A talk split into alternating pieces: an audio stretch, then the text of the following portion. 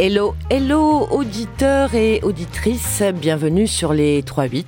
Bienvenue dans cette semaine spéciale 40 ans de la grenouille.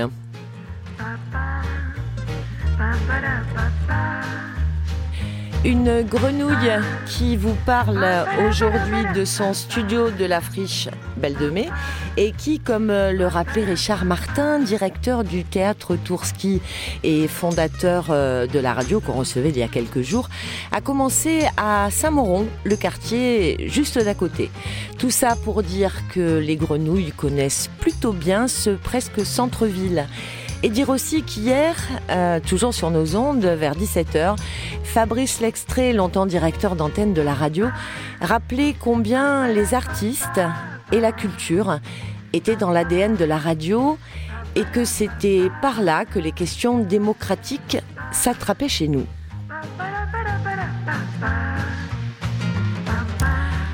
Alors, je suis heureuse d'accueillir aujourd'hui pour une matinée belle de mai des artistes, des militants culturels et des habitants de ce quartier.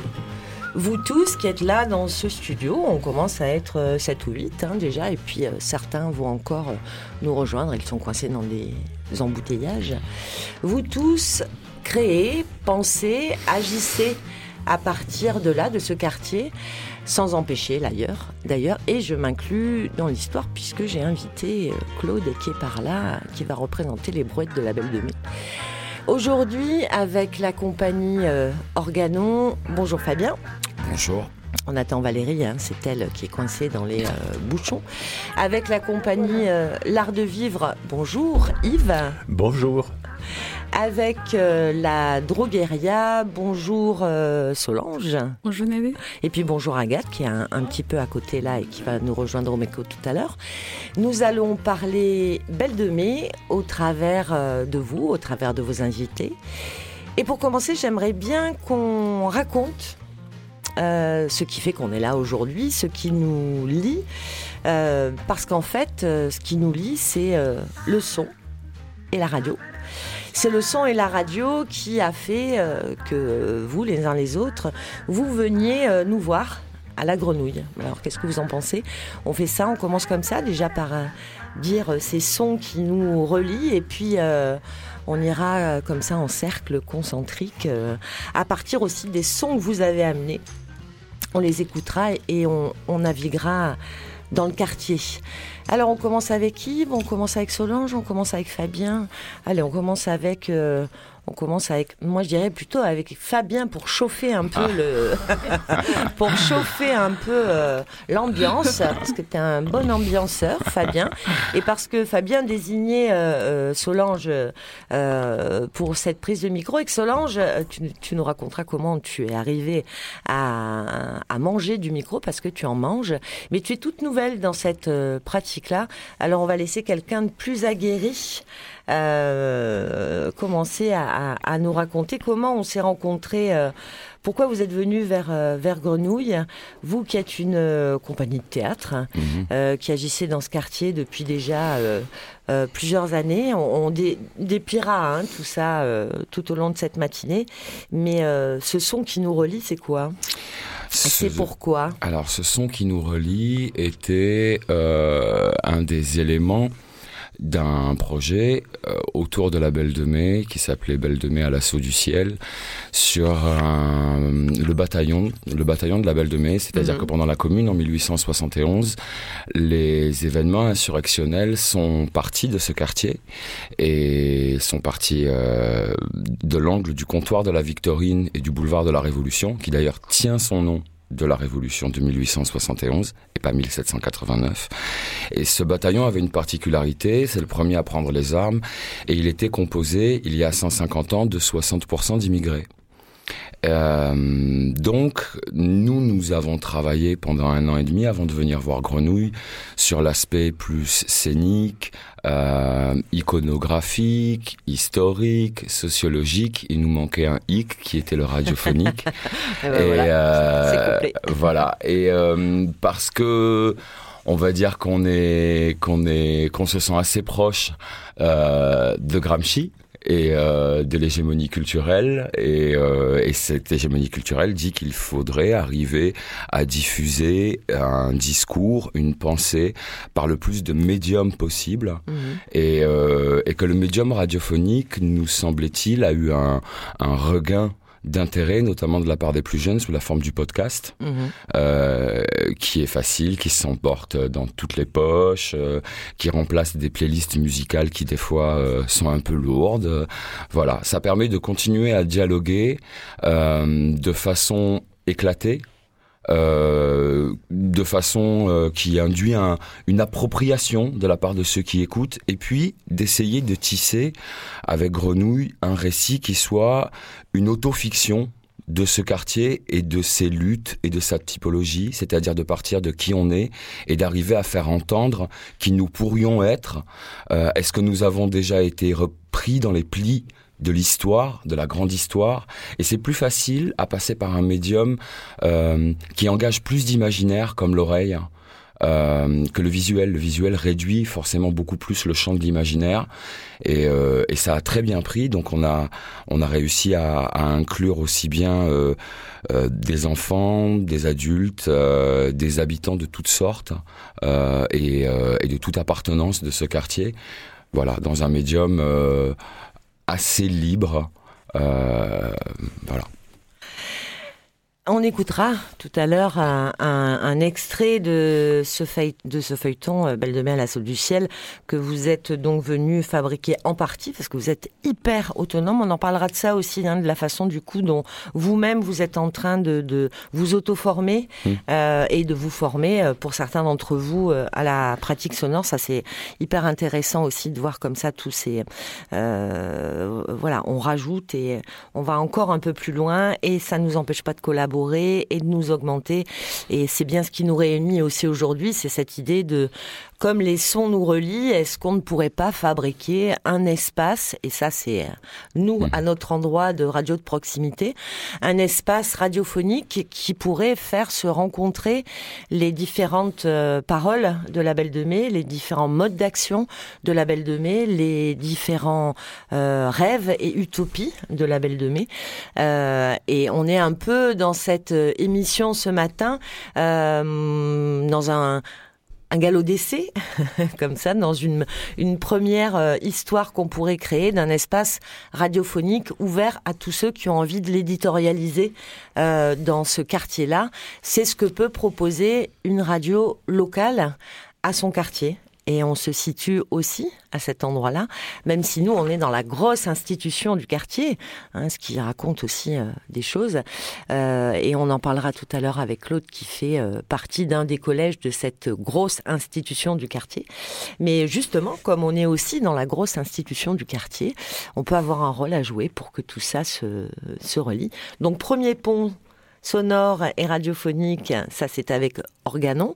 Et puis un autre pont radiophonique avec euh, euh, une autre compagnie euh, de théâtre, la tienne, Yves, la compagnie L'Art de Vivre, et ton envie de radio dont tu viens nous parler il y a presque, presque quelques années maintenant. Oui, Enfin, à l'origine, la radio Belle Victorine, c'est quelque chose qui a été créé il y a presque 15 ans mm. aujourd'hui. C'était une radio de fiction qu'on avait fabriquée et qui, nous permettait de, faire des présentations radiophoniques en direct. C'est-à-dire qu'on on, invitait le public à assister à une émission de radio mais qui n'existait pas. C'était un spectacle. C'était un spectacle. Oui, c'était. Mais ça, a été l'occasion d'une série de, propositions spectaculaires mhm. à partir de la radio Victorine. Voilà.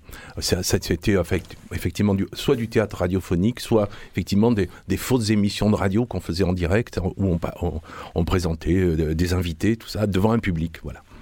Euh, et puis, euh, effectivement, quand il est arrivé le, euh, cette catastrophe, enfin cette catastrophe, le Covid, là, et qu'on n'a plus plus rien faire, j'ai mhm. dit il faut faire quelque chose, il faut absolument repartir sur quelque chose. Et, alors, il y avait un... Il y, avait il y a quelque chose qui m'a qui m'avait qui traversait l'esprit c'était cette bande dessinée qui avait donné un, un film qui s'appelait l'an 01 ça s'appelait mhm. on, arrête tout. Euh, euh, ah oui, on arrête tout, on réfléchit et c'est pas triste. C'était et Et tout d'un coup, je me suis dit, bah tiens, voilà une bonne idée. Tout est arrêté, on va, on va réfléchir et c'est pas triste, voilà. Et donc c'est comme ça que j'ai décidé, on a, on a décidé de, de, refabriquer une radio, mais une radio qui diffusait à ce moment-là. Mhm. Et c'est comme ça qu'on est, on est venu vous rencontrer pour que ce, qu'on fabriquait. Alors on voulait être une radio pirate, ça n'existe plus les radios pirates parce que tout est autorisé aujourd'hui. Ah, pas, tout à fait. Pas hein. tout à fait, mais enfin le, ce, qui ce qui a été les radios pirates, puisqu'il y avait n'existe plus. Et comme tu dis, tu, vous présentez comme aussi une radio de quartier. Euh, et, ça, c'est une radio de, de proximité. De... Ouais, voilà, le terme exact, c'est plus ça, une radio locale, et aussi une radio donc de proximité. De proximité, voilà. Et eh ben nous, on est, on, s'est un peu autoproclamé radio pirate et on est venu euh, vous proposer ce qu'on produisait dans nos, euh, dans, dans nos émissions. Alors c'est, il y a quelque chose. Moi, moi, je suis pas du tout de je suis un peu militant, euh, militant social, pas, euh, par obligation. Euh, ah, par obligation. Oui, par obligation, parce que quand on fait du, quand on est un, artiste digne de ce nom et qu'on fait, euh, qu'on prétend faire du théâtre, on ne peut pas rester indifférent mhm. à, à, ce qui se passe autour de nous et ce qui nous entoure. Mhm. Euh, je, je, je, ne, je, sais même pas ce que c'est qu'un artiste dans sa tour d'ivoire. Ça, ça me paraît tellement ridicule que je préfère pas en parler. Voilà, donc c'est comme ça. et surtout, il y avait quelque chose qui nous animait déjà nous dans le théâtre, c'était de faire de faire avec les gens. Mhm. De faire avec les gens, c'est-à-dire, c'est pas forcément de dire que on va les les, les, les, les, faire participer à ce qu'on fait. On peut, mais aussi on peut aussi euh, euh, trouver, chercher un lien avec eux pour, euh, pour l'écoute, pour le partage, mhm. pour l'échange de, de culture aussi. C'est important mhm. de ne pas arriver, nous, avec notre culture cultivée, assommante, et, et, en expliquant qu'il faut, il faut absolument connaître cette, mm. cette, ces, ces, ces chefs-d'œuvre de notre, euh, de notre patrimoine. Je, je, reste là, je suis un peu, un peu, euh, euh, un peu critique là-dessus, mais bon, voilà. Euh, je, suis un peu confus. C'est le matin de bonheur. on se l'accorde. Hein. Voilà. On se l'accorde. On aura le temps de. Voilà, on en reparlera. De sortir du studio, d'aller prendre des cafés euh, et euh, de se mettre bien d'aplomb. Mais en même temps, un peu de, un, peu de confusion, c'est pas mal aussi, hmm. parfois. Ah, mais moi, je suis très confus. Ça, me, hmm. ça me permet d'avancer. Et tu le revendiques Oui, oui, je le revendique. Bien. Solange, Sarah va nous rejoindre tout à l'heure. Sarah de l'association En Chantier, qui développe un projet assez euh, euh, global hein, euh, sur des formes d'autonomie alimentaire, sur des formes de possibilité de bien se nourrir euh, dans un quartier populaire. Euh, toi, tu as rejoint cette association il y a quelque temps, et moi, je te connais parce qu'on a écouté un son qu'on écoutera tout à l'heure, euh, un son que tu as fabriqué, que tu as co-fabriqué, parce qu'en fait, avec l'association En Chantier, vous avez créé un petit espace qui s'appelle, je crois bien, le Café Causé. Oui. C'est ça, dont, dont tu participes? Oui. Et euh, vous vous êtes dit que vous alliez faire euh, du son, vous alliez faire de la radio. Est-ce que c'est ça? Est-ce que tu peux nous raconter un peu l'histoire? Oui, je vais vous raconter, mais je vais commencer un peu par le début. Euh, peut-être je vais, je, vais, je vais avoir un peu de larmes aux yeux parce que bon, ça serait pas facile. On m'excuse on si ça arrive. S'il y a de la larme à l'œil, on, on t'accompagne. Écoute. Euh, je suis arrivée en France en 2020 et euh, ça n'a pas été facile pour moi d'arriver jusqu'à là. Mhm. Euh, je suis tombée sur une assistante qui s'appelle Margot et je lui ai dit je peux pas rester à la maison comme ça sans rien faire. Ça me fait plus réfléchir pour tout ce que j'ai eu à traverser en arrivant ici par la Médie, par la Libye, pour l'Italie. Tu arrives d'où Solange? Euh, du Cameroun euh, jusqu'à Tchad. Et bon, c'est une longue histoire, c'est mieux de couper. Hein, pour... Et quand j'arrive, je tombe sur Margot. Margot me dit Bon, bon voilà, je veux, je veux te faire partir dans une association pour faire la cuisine. Est-ce que ça va t'arranger? J'étais très contente. Et elle m'a fait un mot, je suis allée. La première personne que je rencontre, j'avais tellement peur, c'était Sarah. Mm-hmm. Euh, elle m'a donné du sourire au lèvres. Oui, viens, entre, machin. Ça m'a. J'étais trop fière. Avec... euh, tout le stress que j'avais à la maison de temps à autre. Et elle me dit, euh, on est avec toi, tout va bien. Puis c'est, c'est beau ce que tu es en train de nous faire partager là. Et donc Sarah t'accueille. viens, viens, viens. Je viens. Tu fais la cuisine avec nous J'ai dit oui. J'étais tellement motivée. Elle me dit oui. Bon, tu commences quand je dis même maintenant. Elle me dit non. Elle m'a donné un rendez-vous, je ne me rappelle plus. Jour-là, je me suis levée tôt le matin, je suis venue. Mhm. J'ai passé toute la journée, c'était familial, c'était accueillant. J'étais tellement fière. Et vous avez préparé quoi ce jour-là? Je ne me rappelle plus, mais on, a, on a beaucoup travaillé Ouais. en cuisine. Oh, Il y a une qui s'appelle Vivian, elle est nigérienne. On a, on a mis la musique, on a chanté, on travaillait. Comme Alexa me dit souvent à la cuisine, Alexa me dit, mais Solange, tu travailles comme une folle. J'ai dit non, laisse tomber. Ah. Et voilà, on s'est familiarisé, c'était trop bien. Tous les jours, je venais, parfois à midi. Et c'est comme ça. Un jour, Sarah me dit, mais Solange, j'ai dit oui. Est-ce que on, j'ai une idée Est-ce qu'on peut faire une radio? Il dit oui, Sarah. Il dit bon, attends, on va faire une réunion. Et il y avait euh, euh, plein de gens qui étaient là. On a fait la réunion et on a commencé avec Fabrice qui était qui nous apprenait à je ne sais même pas comment utiliser un ordinateur. Voilà, c'est Mhm. Fabrice qui a commencé. Et voilà, voilà, et tout, et tout. Et nous sommes arrivés, on a fait le premier tour pour essayer, c'était beau. Et la maman de Sarah, que j'appelle Mommy, euh, Sarah me dit, bon, il y a mon maman qui, qui va nous faire écouter, euh, raconter l'histoire de la figue de Barbarie. Elle dit, mais Solange, tu peux avoir le temps pour que je, tu viennes chez ma maman? J'ai dit, oui. C'est comme ça que je rencontre la maman de Sarah. C'était beau, Mhm. c'était bien. Ah, ma fille, ça va, oui, mommy, oui, machin. non, mais la première fois que je rencontre la maman de Sarah, excusez-moi, c'était pour la prendre de l'opidine.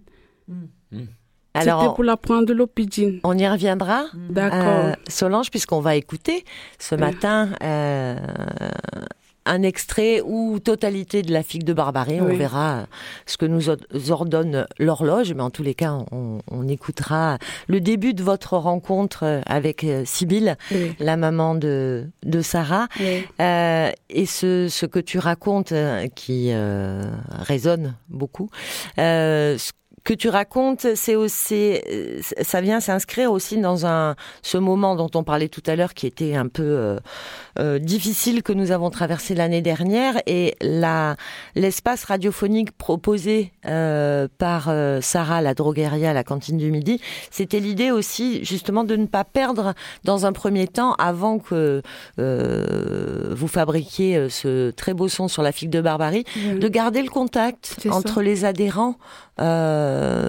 dont tu faisais partie. Oui. C'est ça l'histoire. hein. Oui, c'était de garder le contact, c'était de nous faire réunir, c'était de nous faire euh, euh, euh, donner la joie et toujours être ensemble. Mhm. Oui, Et les ondes, euh, le son qui circule, comme tu le disais, euh, Fabien, c'est c'est par le podcast hein, que euh, que le Café Causé a fait ses premiers euh, modules euh, radiophoniques. Euh, le son, c'est voilà, c'est ce qui aussi permet euh, de nous relier, d'être ensemble. Et l'histoire a continué et l'histoire est encore en train d'avancer un peu plus. Oui. Alors ça, c'était pour savoir qui euh, est là dans cette chose qui, euh, qui nous relie. Euh, je voulais qu'on démarre avec un petit son. Valérie, tu viens de nous rejoindre. Merci, tu as bravé les bouchons et tu les as survolés avec ta voiture magique. Je vous propose qu'on fasse une petite pause musicale pour que Valérie puisse aller donner un son à Étienne, qui est de l'autre côté de la vitre et qui est notre réalisateur aujourd'hui. Étienne, on te laisse faire un choix musical pour nous qui vient d'une proposition qui a été faite par mon collègue Jonah.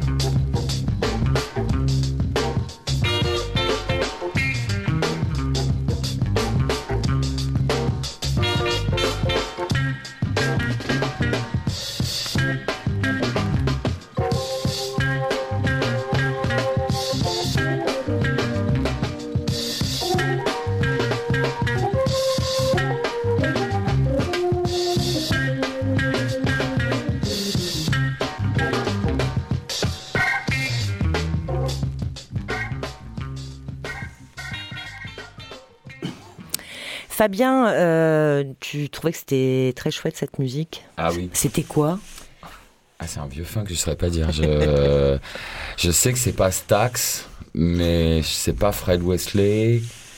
Euh, J'hésitais. Je sais pas. Ah, The Meters. Mais c'est Stax. C'est Stax, le label. Ouais, c'est Stax, le label. Voilà, bon, bah c'est bien quand euh, la musique résonne euh, dans le cœur de nos invités. Euh, donc Valérie, tu allais donner les petits sons à Étienne de ce que l'on va écouter. euh, euh, fabriqué par, par Organon.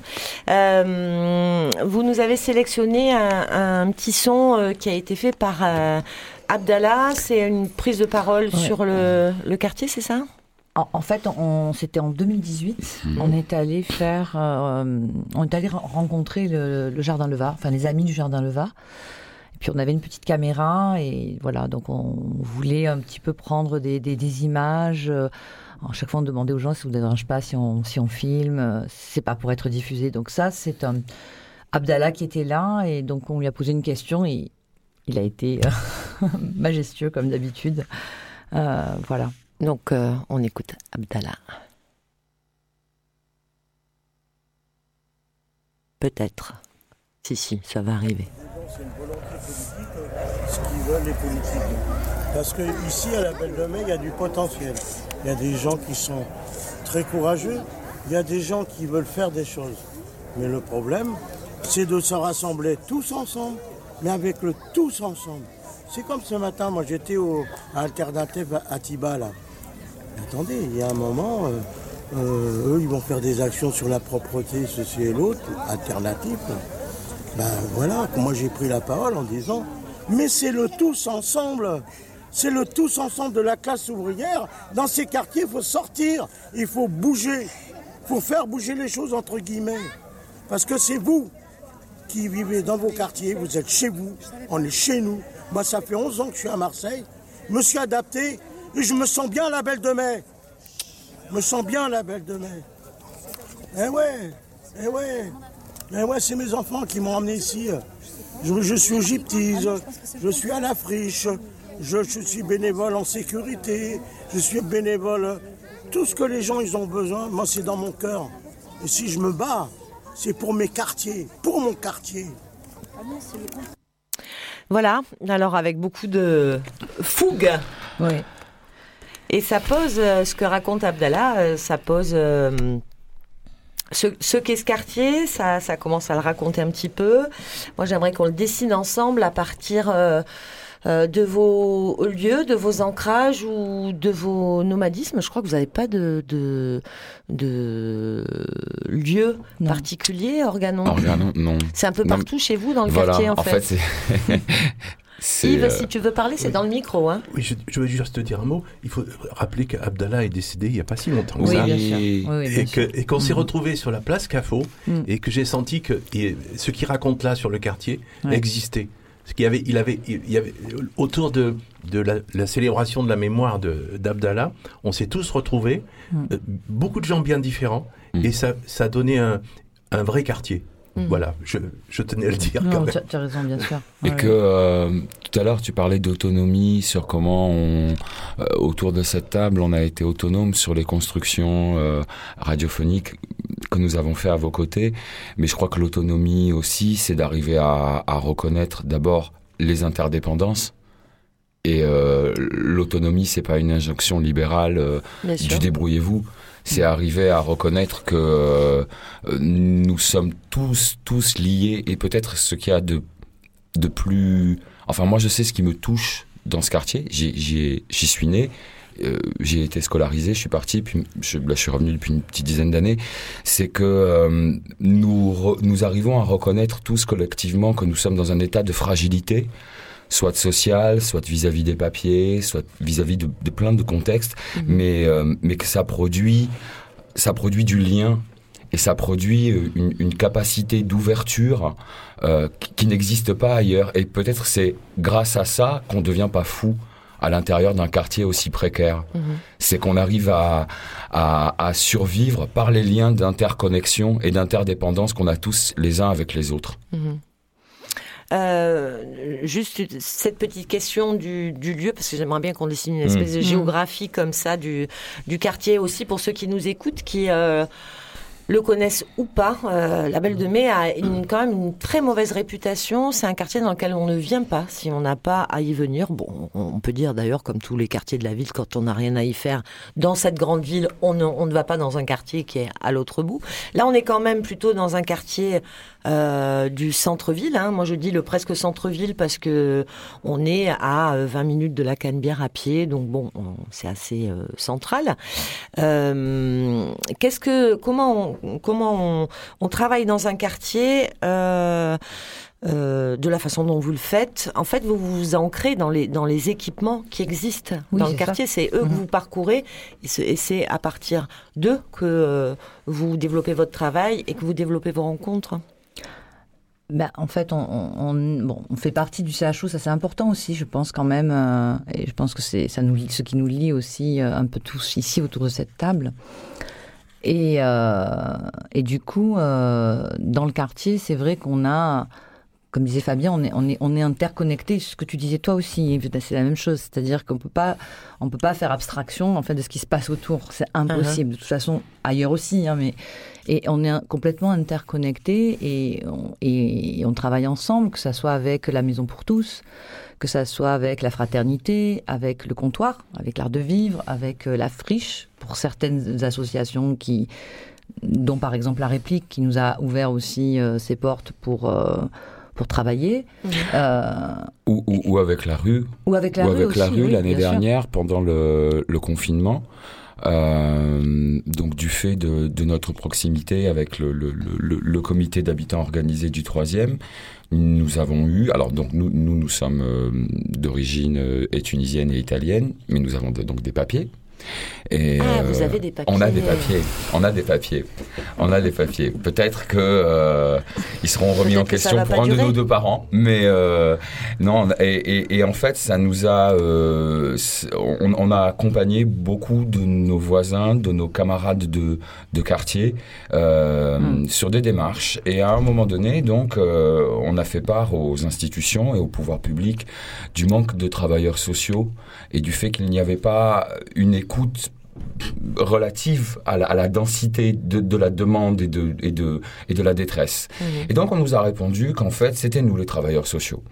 Donc un matin, euh, nous avons pris un bureau et nous nous sommes installés devant la MDS, la Maison départementale des solidarités. Ouais, qui est juste en face de en la face, Et nous avons mis Maison départementale de la solidarité, euh, qu'est-ce qu'on a mis euh, Pas underground, mais euh, autonome.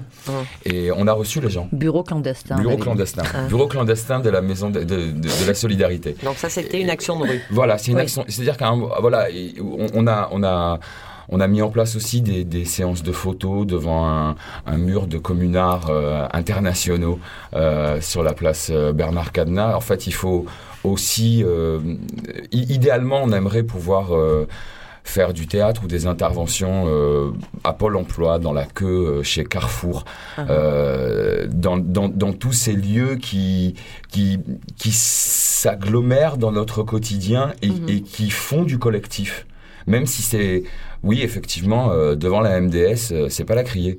Euh, l'accueil du pôle emploi, euh, c'est pas le hall du théâtre du gymnase, mais peut-être que c'est là, en fait, qu'il y a vraiment la nécessité de construire quelque chose, un geste qui soit entre la société et l'art, ce qui fait de nous des humains. Mhm. Euh, ah oui, alors dire aux auditeurs que donc certains sont installés autour euh, des micros euh, du plateau central de notre studio pour euh, les auditeurs qui ne sont jamais venus chez nous.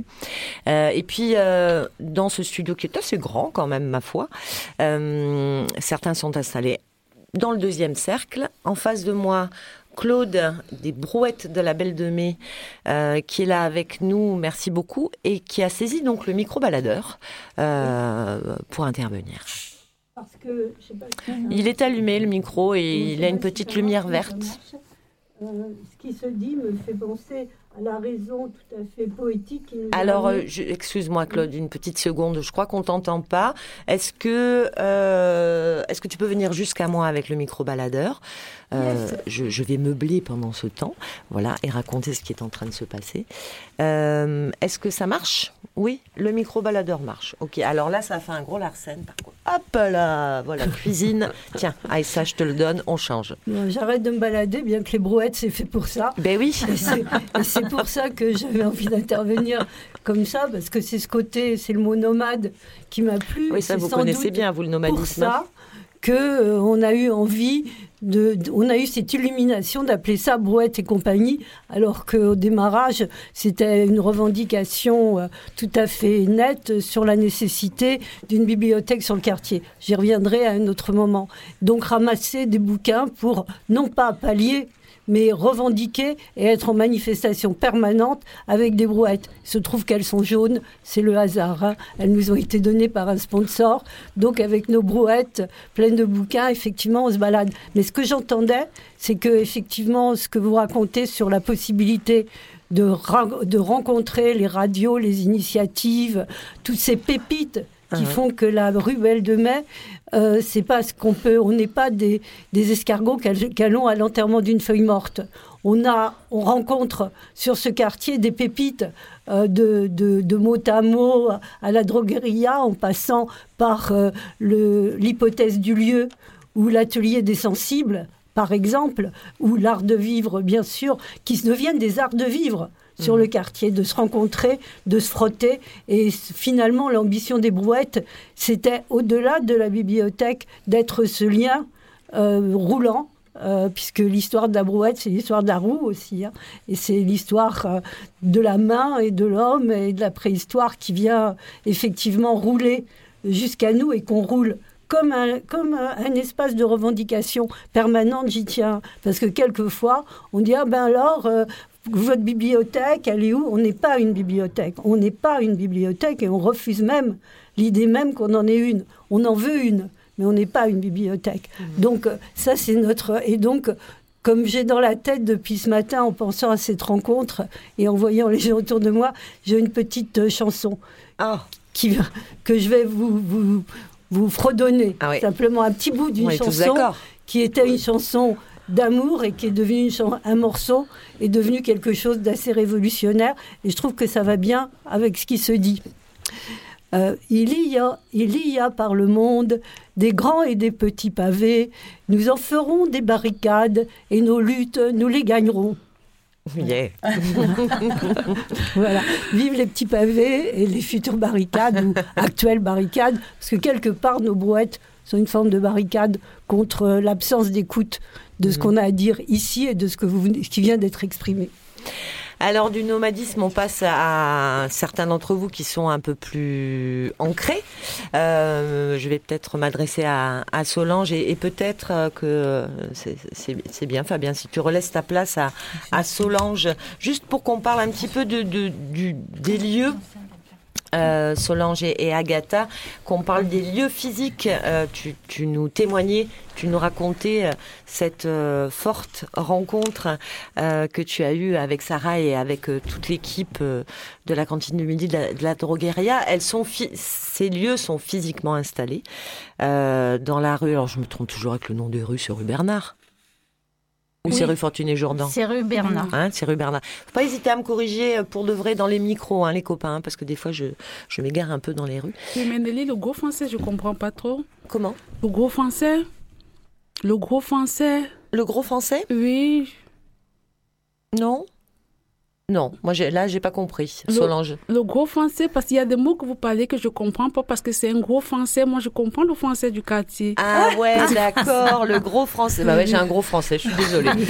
Alors, je voilà, bah, je traîne pas assez, euh, je traîne pas. Il faut que je vienne traîner plus euh, avec vous à, la, cantine, quoi, à la droguerie. Il faut que je vienne plus souvent. Bah, ouais, souvent à la radio, on fait du gros français comme ça.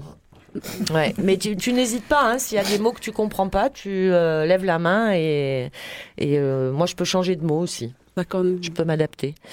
Donc c'était là, euh, c'était l'envie que tu racontes où est-ce que vous êtes en fait? Dans cette rue Bernard, il y a une, un restaurant, il y a un lieu où on vend des choses, il y a comment ça comment comment ça marche tout ça Qui vous rencontrez Qui vient chez vous euh, Toi tu vas là-bas, il y en a d'autres qui te rejoignent. Comment ça marche?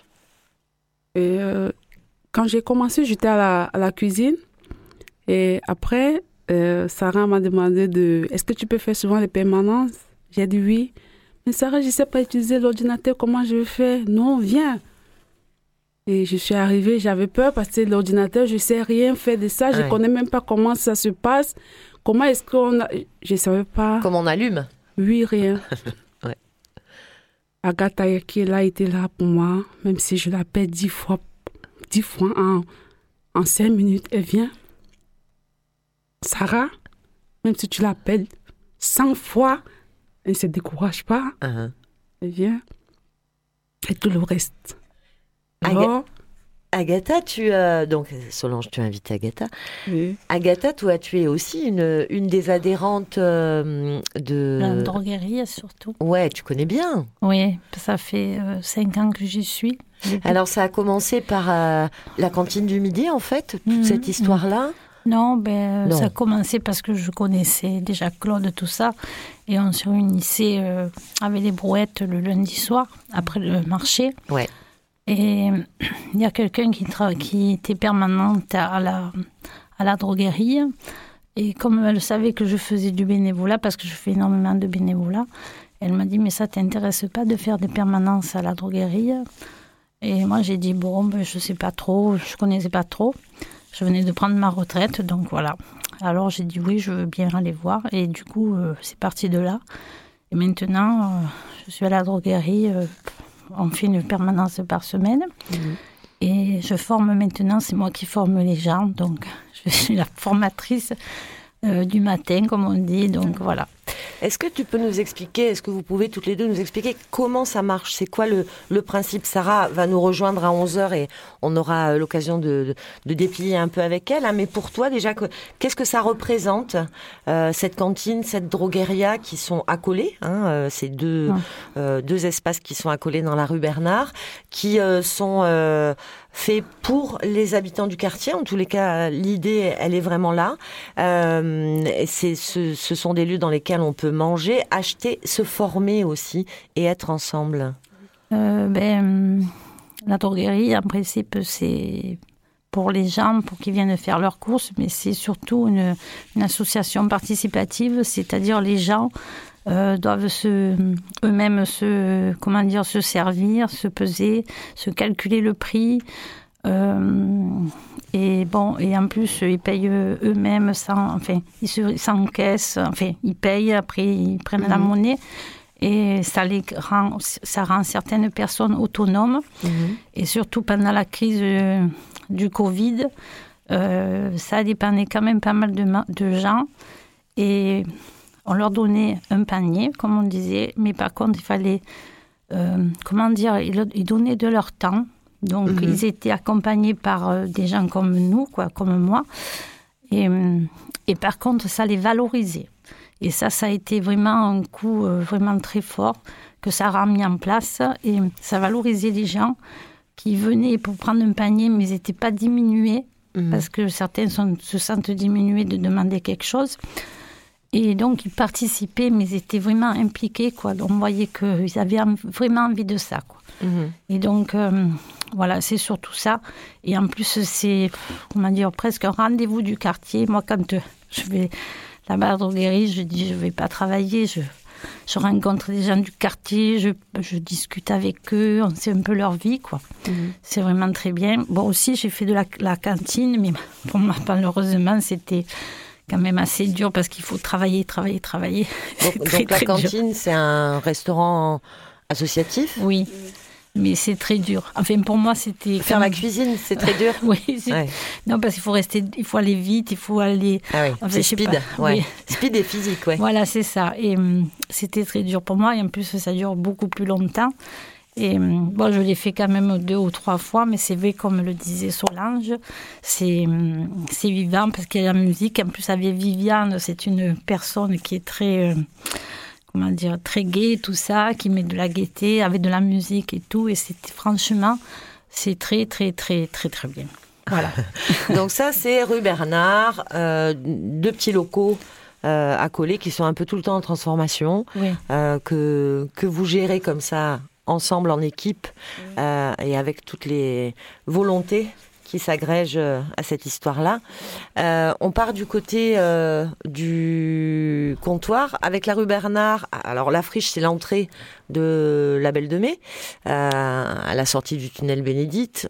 Quand on avance un peu plus en direction de la place Cana, donc on a cette rue Bernard qui est sur notre gauche, avec la cantine du midi, la drogueria. Et puis on, traverse le quartier on va jusqu'à la place Cafo, qui est euh, euh, le centre de ce, de ce quartier avec l'église on le dépasse et on arrive là un peu euh, dans un entre-deux, puisqu'on est sur. Euh, euh, Yves n'est pas d'accord quand je dis l'entre-deux. Ah bah non, on est à Saint-Moron. Le, le, comptoir de la Victorine, il est à Saint-Moron. Voilà, bah alors il y a souvent eu des discussions entre le comptoir, comptoir de la Victorine, bah alors non, non, non, pas du tout, il est à la Belle de Mai, donc moi, pas du tout, il est à Saint-Moron. Donc ça, c'est comme, je crois, le Mont-Saint-Michel entre la Bretagne et, hein, on va dire que, et la Normandie. Le comptoir, c'est un peu le Mont-Saint-Michel. oui, oui, parce qu'il est, il est à la frontière. Il est à la frontière. Voilà, on arrive en fait, c'était pour dire qu'on arrive sur une butte qui euh, fait la jonction entre mmh. euh, le quartier de la Belle de Mai et le quartier de Saint-Mauron. Donc on peut dire que vous êtes. C'est euh, la Belle et la butte. Voilà, moi je trouve ça c'est beau, la Belle et la butte. Joli. Voilà. Et donc, euh, on est installé euh, là depuis. Nous, enfin, ça fait 21 ans maintenant. Oui, c'est ça, ça fait lurette quand même. Ça hein. fait, ça, oui, oui, c'est ça. Et alors, pendant très longtemps, je me suis, je me suis interrogé sur ce, ce, bâtiment en ruine. Euh, qu'on on, réclamait des, que, des réaménagements. Et en fait, j'ai réalisé il n'y a pas longtemps qu'on essayait de préserver cette ruine, un peu comme le Parthénon. Hmm. En fait, que euh, était à l'intérieur et qu'il fallait, on était un peu les Indiana Jones quoi de, de l'archéologie et qu'il fallait préserver cette ruine parce que c'est quand même la plus ancienne usine d'allumettes encore debout en France. C'est-à-dire, évidemment, on n'imagine pas euh, refaire le Parthénon, euh, le remettre à neuf. Donc on ne on va pas remettre à neuf cette, cette usine d'allumettes. Ce serait dommage. Sinon, on ne pourrait pas dire que c'est la plus ancienne usine d'allumettes de, de, France. Donc on, vit dans cette ruine. Et, euh, et on, on, est à l'intérieur, on entretient euh, cette ruine. Et je, je, me pose la question de, de savoir si, si les gens qui, qui, qui, depuis des années, à qui on dit mais il faudrait, il faudrait réaménager parce que nous on va en faire un espace on a appelé ça un lieu commun. le, mhm. lieu, le, lieu du commun ou le lieu commun. Mhm. Le lieu commun, c'est plutôt rigolo, ça, parce que euh, c'est péjoratif de dire un lieu commun, mais ce serait, c'est intéressant de, de l'imaginer, euh, d'imaginer un lieu commun. Nous, en fait, on y, on essaye d'y accueillir. On, euh, on, des, des, artistes aussi, des artistes, des gens qui font de la musique, des gens qui font du Mhm. théâtre en, en résidence, et parfois même des plasticiens qui- ou, des, ou des décorateurs qui viennent y, y fabriquer leurs leur décors. Euh, voilà, on, on, a ça, on a ça, et aussi cet accueil des, des, des habitants du quartier, parce que Mhm. tout à l'heure, on parlait du CHO3, et, et c'est vrai que pour nous, c'est important qu'il y ait ce mélange d'accueil et, et cette rencontre possible Mhm. aussi entre des, des artistes qui parfois euh, débarquent un peu de, le- de- de- avec leur univers Mhm. et cette réalité du quartier aussi qui est importante à, à faire partager et souvent, et souvent de comment dire de, de, provoquer euh, un, une, un élan sensible mais pas au sens euh, un apitoiement mais, mais, euh, mais une, euh, le désir de, de partager euh, quelque chose de poétique aussi avec euh, avec les gens. C'est-à-dire c'est important de pas de enfin pour moi c'est important. Je je suis pas un travailleur social. Je ça, et, et en fait euh, Ah bon?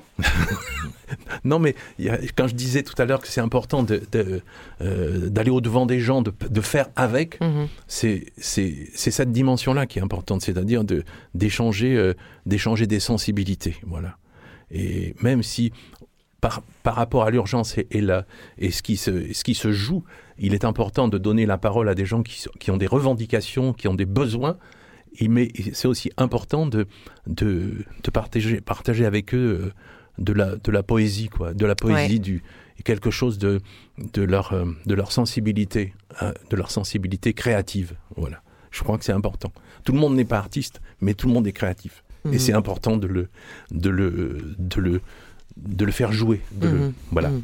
Tu évoquais euh, le CHO3 euh, tout de suite et Camaredine s'est saisi du micro. Camaredine, tu es euh, du CHO3 Euh, bonjour tout le monde. Bonjour à toi.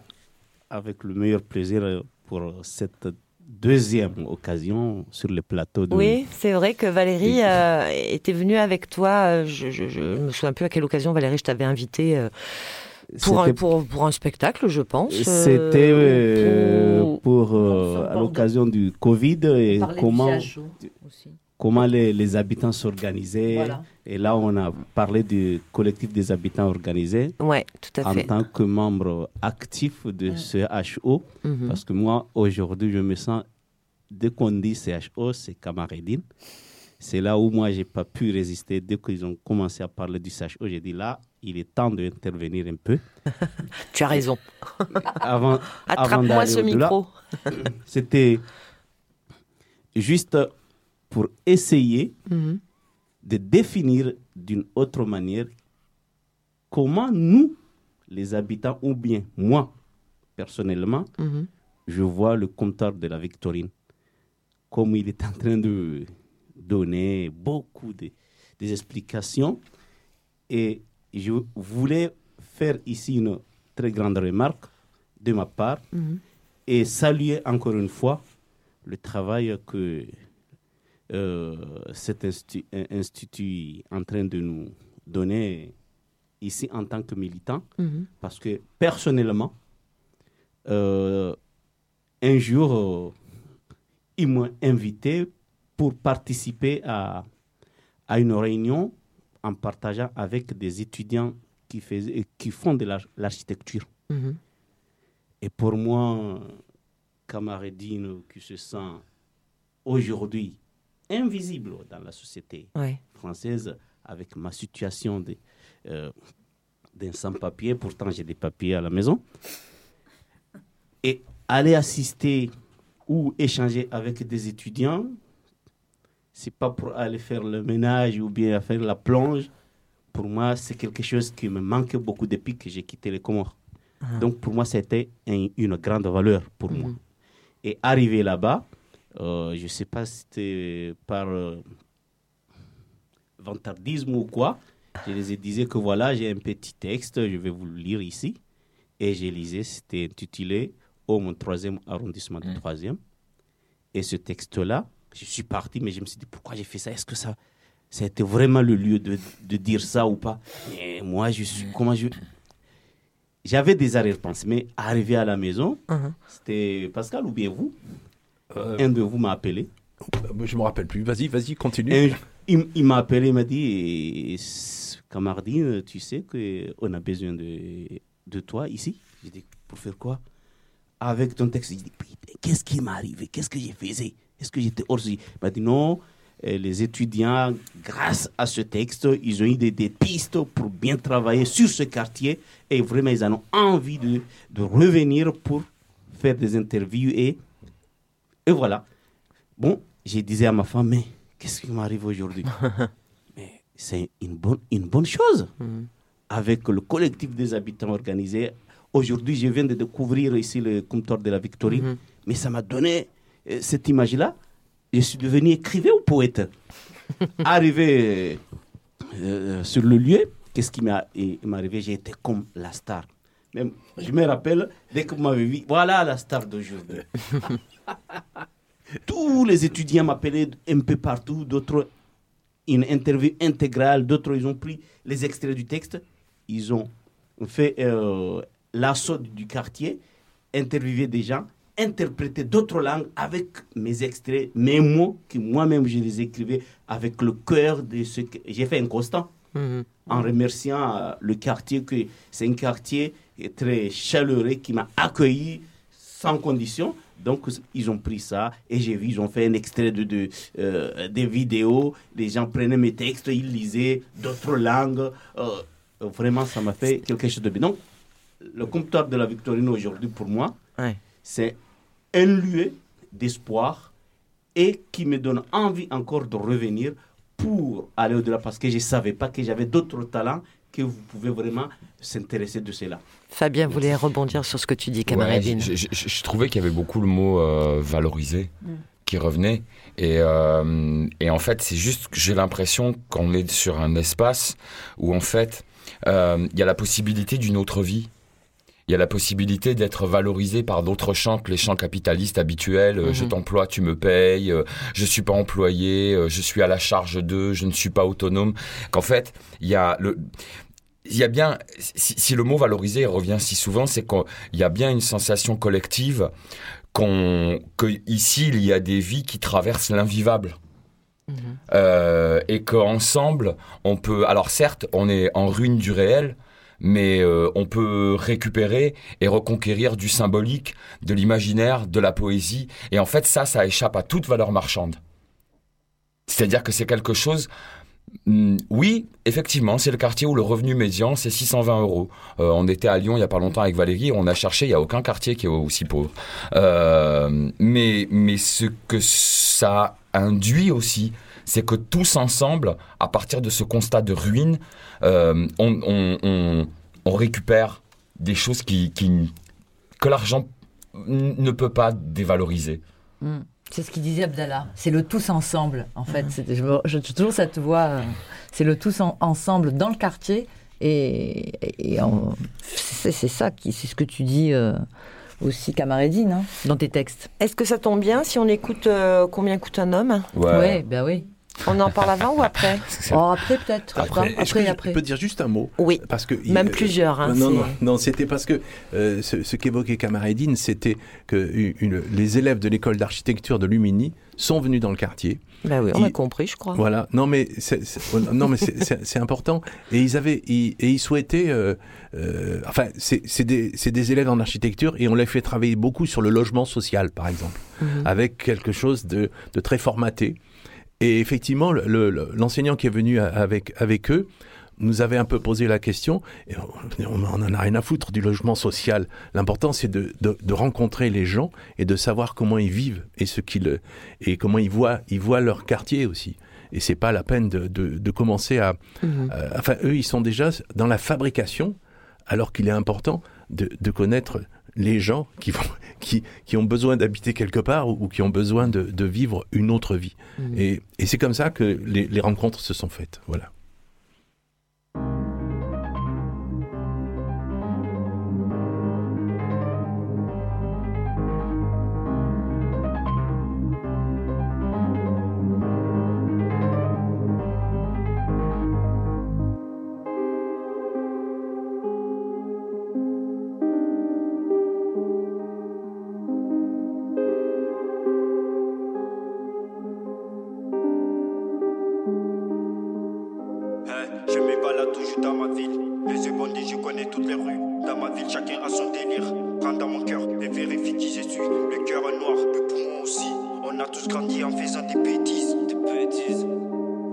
Comme le dit Mandela. Liberté, égalité, sinon moi Je viens les traumatiser comme le corona. J'ai des pour monter jusqu'au sommet. La nuit, je dors pas. Obligé de faire des cauchemars. Si je m'en sors, c'est que pour la fafa. Je suis prêt et déter pour la victoire. On connaît pas la défaite. Chacun a son défaut. Je vis et je meurs. À qui la faute? On finira tous au cimetière.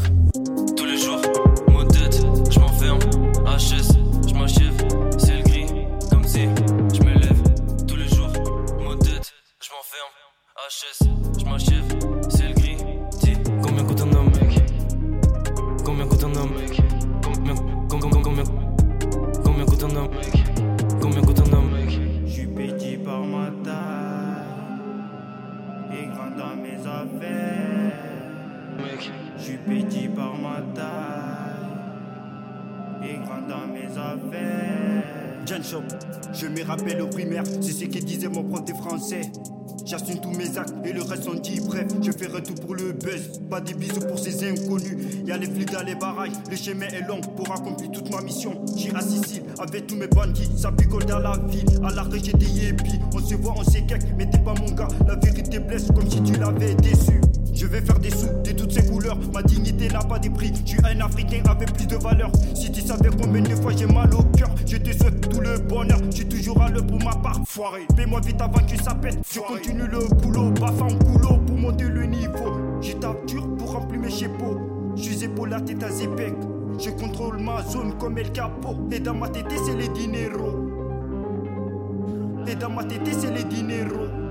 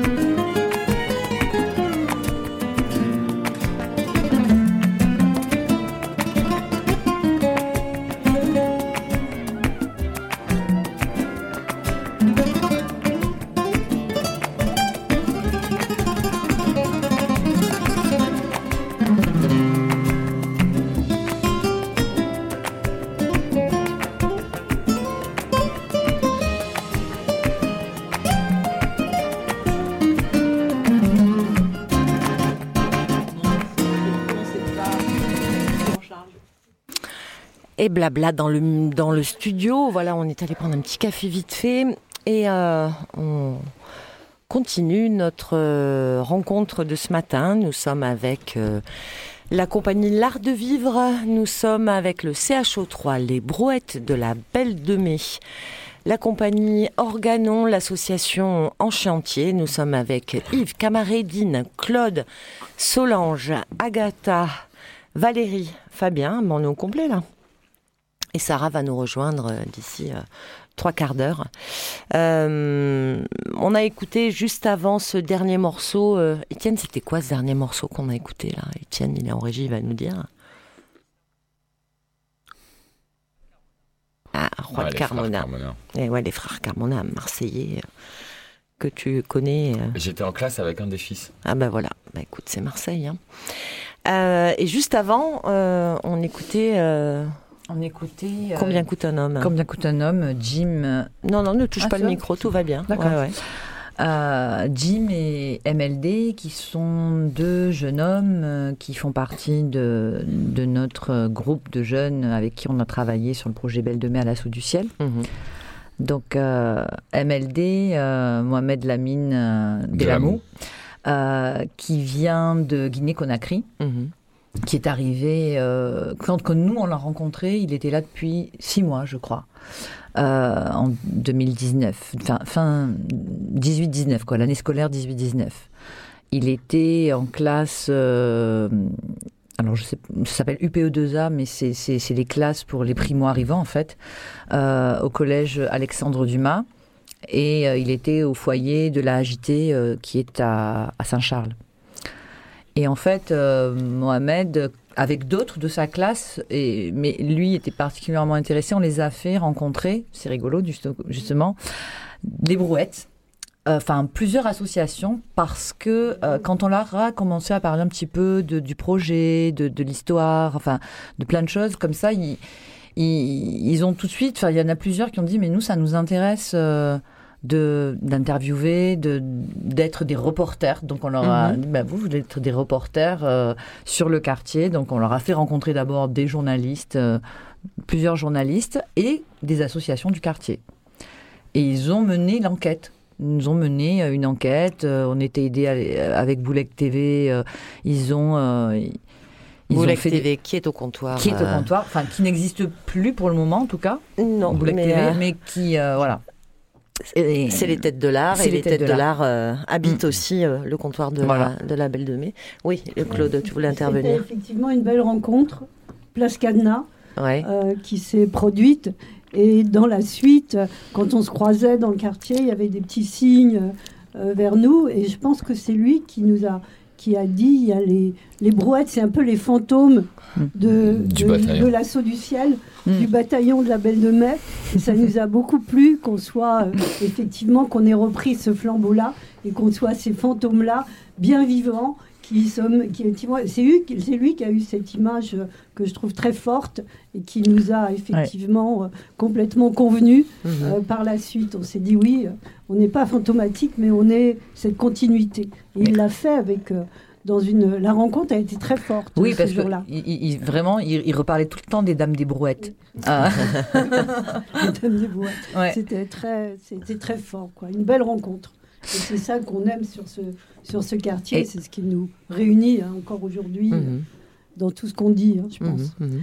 tout à l'heure avec par rapport à, à- à Yves et ses rencontres dont il parlait, et puis euh, euh, notre ami euh, là du CHO, je- je- j'entendais euh, ce que un ami euh, artiste qu'on connaît, Yves comme moi et peut-être d'autres, qui est Nicolas Frise, et qui dit Qu'on euh, connaît bien à Radio Grenouille, puisqu'on oui, l'a accueilli ben en voilà, résidence il y a quelques années. ici, ouais. qui est Mhm. venu et qui dit qu'il est un compositeur euh, tout à fait exceptionnel, qui fait travailler des tas de gens, qui a fait travailler les gens de la Poste, qui a fait, qui a fait des, grands, des choses très importantes à la Belle de Mai, et qui euh, estime que les re- ces rencontres-là, euh, dans leur déambulation ou autre, créent les courts-circuits qui euh, accélèrent euh, l'intelligence euh, de chacun ou l'intelligence collective.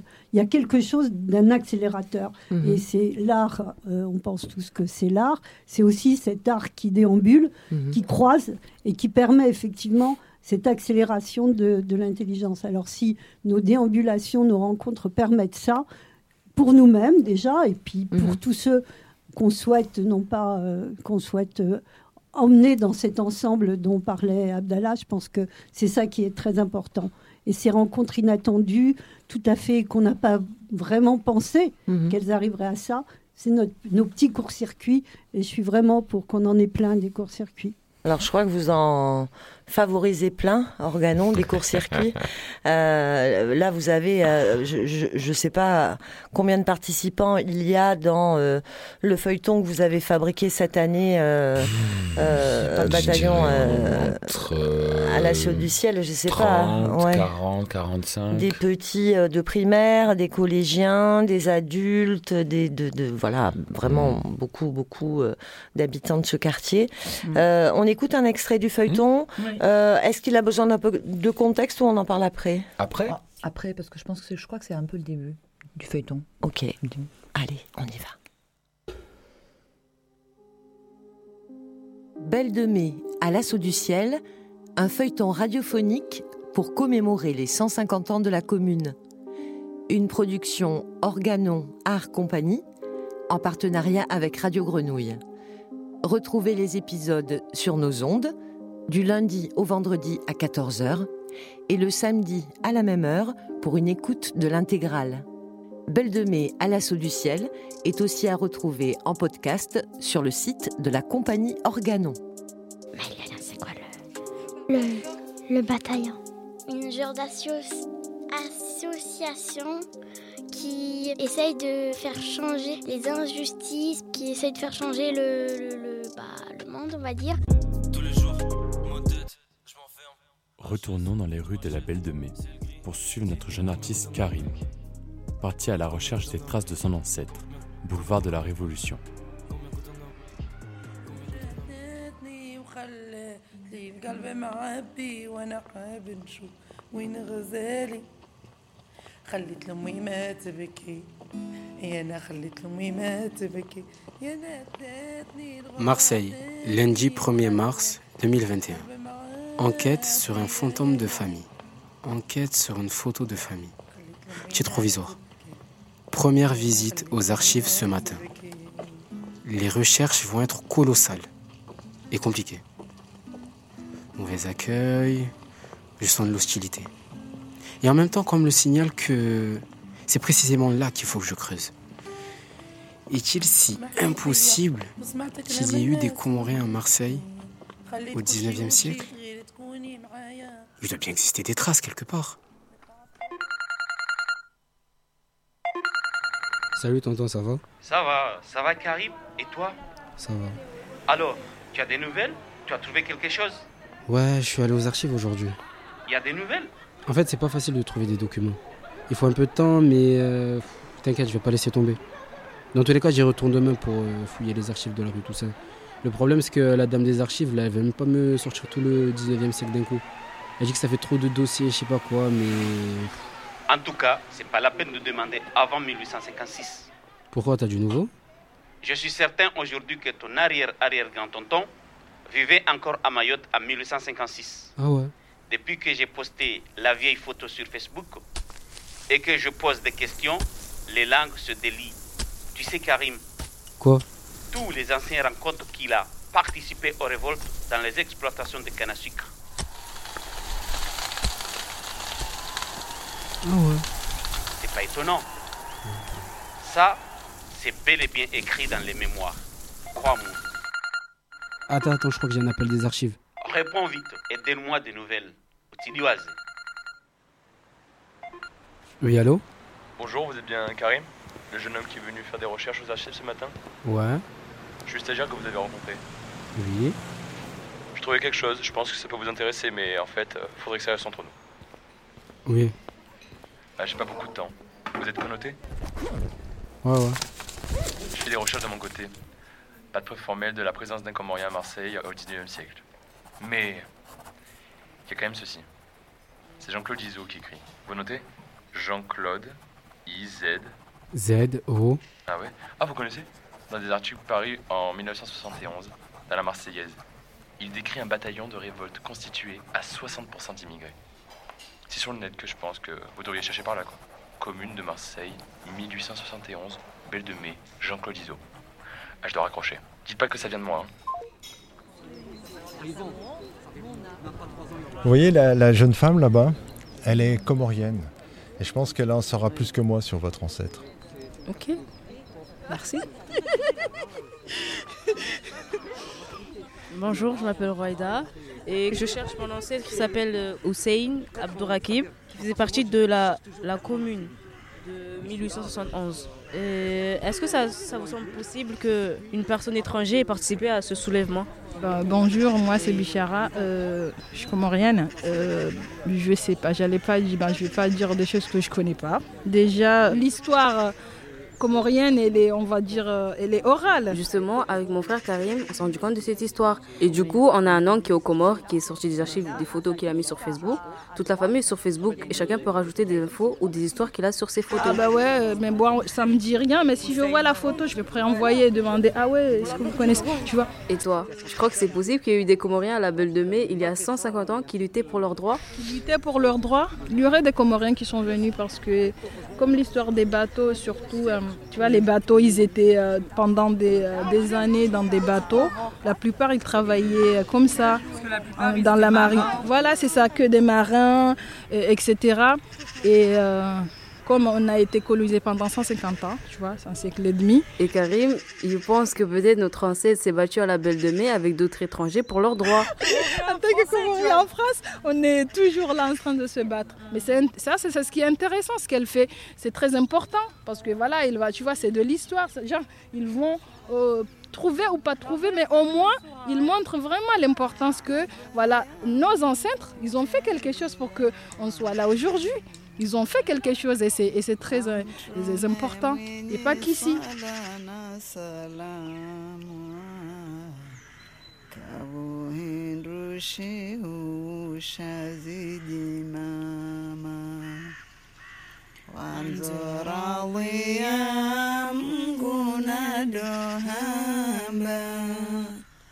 Jemana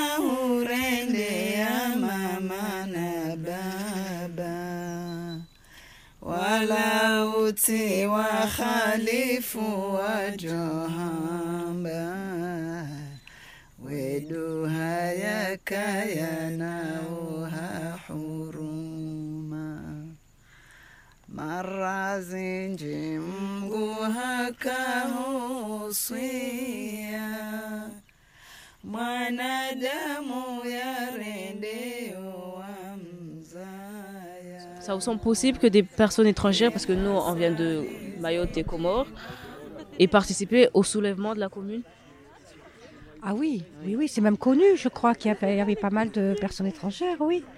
Oui. Donc c'est très possible, oui, que Comoria. euh, Après, je ne sais pas, peut-être qu'il y avait des Ma- Maghrébins, j'ai entendu parler de Sénégalais qui auraient peut-être participé. Alors, mais je ne sais pas si c'est vraiment à Marseille, mais en tout cas, au niveau de la commune, que ce soit peut-être à Paris, voilà. Donc, euh, oui, oui, c'est pas une.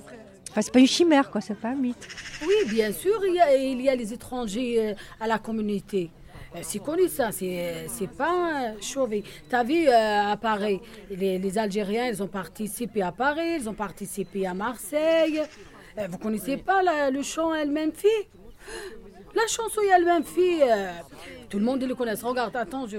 قولوا لأمي ما تبكيش يا المنفي ولدك ربي ما يخليش يا المنفي أو يا داخل في ست بيبان يا المنفي والسبعة فيها القدعان يا المنفي وكداوني لتريبينال يا المنفي جدرمية كبر وصغار يا المنفي والسنسلات وزن قنطار يا المنفي وضربوني بعم ونهار يا المنفي على الدخلة حفولي الراس يا المنفي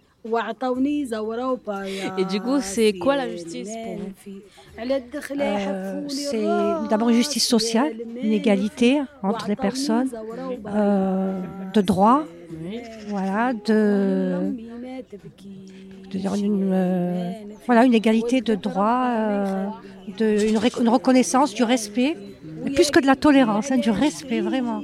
Voilà, parce que tolérance, c'est pas terrible. hein. Bah, du coup, c'est quoi le CHO 3 C'est le collectif des habitants organisés du 3e arrondissement. Et on fait quoi dedans? Eh ben, justement, on lutte contre les injustices que rencontrent ces, ces habitants. C'est-à-dire qu'on se solidarise, on se réunit, on, se, on crée des solidarités, des liens pour pouvoir lutter, parce que c'est plus facile de lutter quand même en groupe que de lutter chacun tout seul dans son coin contre toutes les injustices, les injustices administratives, les injustices sociales, la misère, pour lutter contre la misère qui n'est pas une fatalité, c'est pas, on peut pas accepter. Bah, du coup, on peut dire que c'est vous un peu les descendants du bataillon de la Belle de Mai. Peut-être, ça serait, peut-être, ça serait un honneur. Oui, parce que c'est un peu le même combat. Euh, oui, en moins, peut-être, bon, bah, c'est pas les mêmes circonstances, tu vois. Donc, ce serait moins violent, sans la, viol- la viol- sans la violence. Mais en 1871, c'était pas possible de faire autrement. Mais c'est le même fond. Oui. En oui. tout cas, moi, je suis. Et c'est les mêmes motivations. Belle de mai, l'assaut du ciel, euh, le feuilleton. euh, c'est marrant parce que vous le connaissez par cœur, ce, ce feuilleton. euh, et pourtant, vous réagissiez là, en, l'écoutant. Alors, vous l'avez fabriqué, écouté mille fois. euh. Parce qu'il y, a des- il y a des vrais morceaux de réel à l'intérieur. Ouais. En fait, euh, ça me fait un peu le même effet. Il y a, il y a un film qui me fait toujours euh, pleurer comme ça. C'est euh, que j'ai pas revu depuis longtemps, mais je le revois pas parce que voilà, c'est Rome ville ouverte. Et j'ai l'impression qu'en fait, on, euh, euh, on est des, des lointains enfants de ce mouvement-là, c'est-à-dire qui arrivaient à imbriquer des morceaux de réel et des figures qui habituellement sont dans l'ombre. Et, euh, et de montrer la ville à travers les yeux de ces figures habituellement dans l'ombre. Et euh, ce que ça fait raconter aussi, ce dialogue entre ces figures de l'ombre et ces autres figures de l'ombre d'origine immigrée qui ont été euh, ce bataillon de la Belle de Mai, euh, c'est qu'il il y a des il y a des correspondances, il y a des continuités, il y a des constructions euh, euh, qui, se, qui, se, qui, se, qui se font à travers ceux qui sont à la marge, à la périphérie. Euh, et, et, et, ça, et en fait, ça me fait toujours plaisir aussi de l'écouter parce qu'il y a des, pour moi, il y a vraiment toutes les restats, toutes les stars du quartier. C'est-à-dire euh, toutes ces personnes que nous connaissons tous, dont nous apprécions. Tu vois, Kamaredine écrit des choses absolument fantastiques. Euh, Bi- Bichara, euh, Bichara aussi. Aziza, c'est une des personnalités qui a une, vitalité, une, énergie vif-argent dans ses combats, dans ses engagements. Euh, voilà, et on est un peu. euh, moi, je suis toujours un peu content qu'on ait qu'on ait réussi à organiser une, une narration où tout le monde vient pour ce qu'il est et que tout le monde vient aussi pour aider un tout petit peu à désensabler l'histoire de France. C'est-à-dire que tous ceux qui sont d'ailleurs extra-européens ou intra-européens, en fait, on a été pris dans les plis de ce quartier il y a bien longtemps. 150 ans, c'est il y a longtemps. Il y avait déjà une diaspora algérienne. Quand on a cherché, quand on a commencé à construire ce- cette fiction, on a imaginé, parce qu'on savait que les, les- les Algériens étaient pris euh, dans l'histoire de la commune euh, par des jeux de colonisation, c'est-à-dire que les Français étaient en Algérie, ils ont demandé aux soldats d'Algérie d'aller se battre pour la France en Crimée, et une fois qu'il restait des survivants de cette bataille, on les a envoyés taper contre les communards à Paris. Sauf que les soldats algériens, quand ils se sont retrouvés à Paris à devoir taper sur les communards, d'abord ils ont réalisé que le maître était à terre et que donc euh, il était peut-être temps de, de s'insurger contre la colonisation, mais aussi que les personnes contre lesquelles l'État centralisé tapait, c'était leurs frères. C'était leurs frères de condition. Mhm. C'était des gens qui étaient à la marge, qui étaient ostracisés, qui n'étaient pas entendus, qui étaient dans l'ombre. Et ça, ça, voilà. Et, et, et, et- et donc sur cette euh, sur cette fiction, on s'est dit bon, on sait qu'il y a eu euh, des, arabo-descendants, on peut dire des Algériens, euh, pris dans le, mouvement de la commune. Mais pour ce qui était des afro-descendants, directement le Sub-Sahel, euh, on s'est dit en fait ça n'a pas lieu. Et on a inventé euh, on l'a pas inventé, c'est un, jeune homme qui existe vraiment, Karim, qui est sur le projet, donc et on lui a inventé une recherche. C'est la recherche de son ancêtre qui peut-être aurait participé il y a 150 ans, mais il n'était pas sûr qu'il y ait eu euh, des afro-descendants, des Comoriens. Donc nous, on s'était dit non. Et quand on a commencé à construire cette fiction, nous a dit non. tout le monde nous a dit non. Quand on a commencé à construire cette friction, cette fiction, Oui, cette parce que vous, friction, vous êtes allé euh, historiquement chercher, Oui, oui. vous avez rencontré des spécialistes. des historiens. oui, oui. Et, on, et on travaillait donc avec euh, deux historiens de la maison d'édition euh, Promémo, qui est spécialisée sur la mémoire ouvrière en Provence. Euh, et un jour, on reçoit un coup de fil d'un des deux historiens qui nous dit, écoutez, en fait, moi, je vous ai dit non, mais je suis retourné aux archives faire des recherches et il y a euh, un, un texte qui s'appelle Le nègre du château d'If, qui dit comment la France a-t-elle fait pour arriver à embarquer ce pauvre type dans cette guerre? Il se retrouve maintenant prisonnier là, alors qu'il était venu défendre la France qui vacillait dans ses valeurs les plus essentielles, la liberté, l'émancipation. Et comment il s'est retrouvé emprisonné? Et donc il y a eu un, un jeune homme d'origine africaine subsaharienne. Nous, on a rêvé comorien, mais peut-être que c'est les Comores aussi, qui a été fait, fait prisonnier, emprisonné au château d'If. Donc c'était vrai. En fait, c'était vrai. Et on s'est dit, en fait, peu importe de qui ce soit l'aïeux, Mhm. euh, il est là pour tout le monde. Mhm. Il est là pour tout le monde. Ça nous, raconte, c'est ce que dit euh, Nassima. Elle dit oui, oui, oui, c'était pas une chimère. Aziza, elle chante ce chant, El Menfi. El Menfi, c'est un chant historique en arabe de l'histoire de France. C'est comment ces soldats algériens ont enduré l'exil parce qu'ils ont contribué à une construction, à une conception de la liberté et de l'émancipation dans ce pays. Ils ont payé le tribut. Hmm. Ils ont payé. Et c'est pas la même chose que les tirailleurs sénégalais qui ont été enrôlés de force.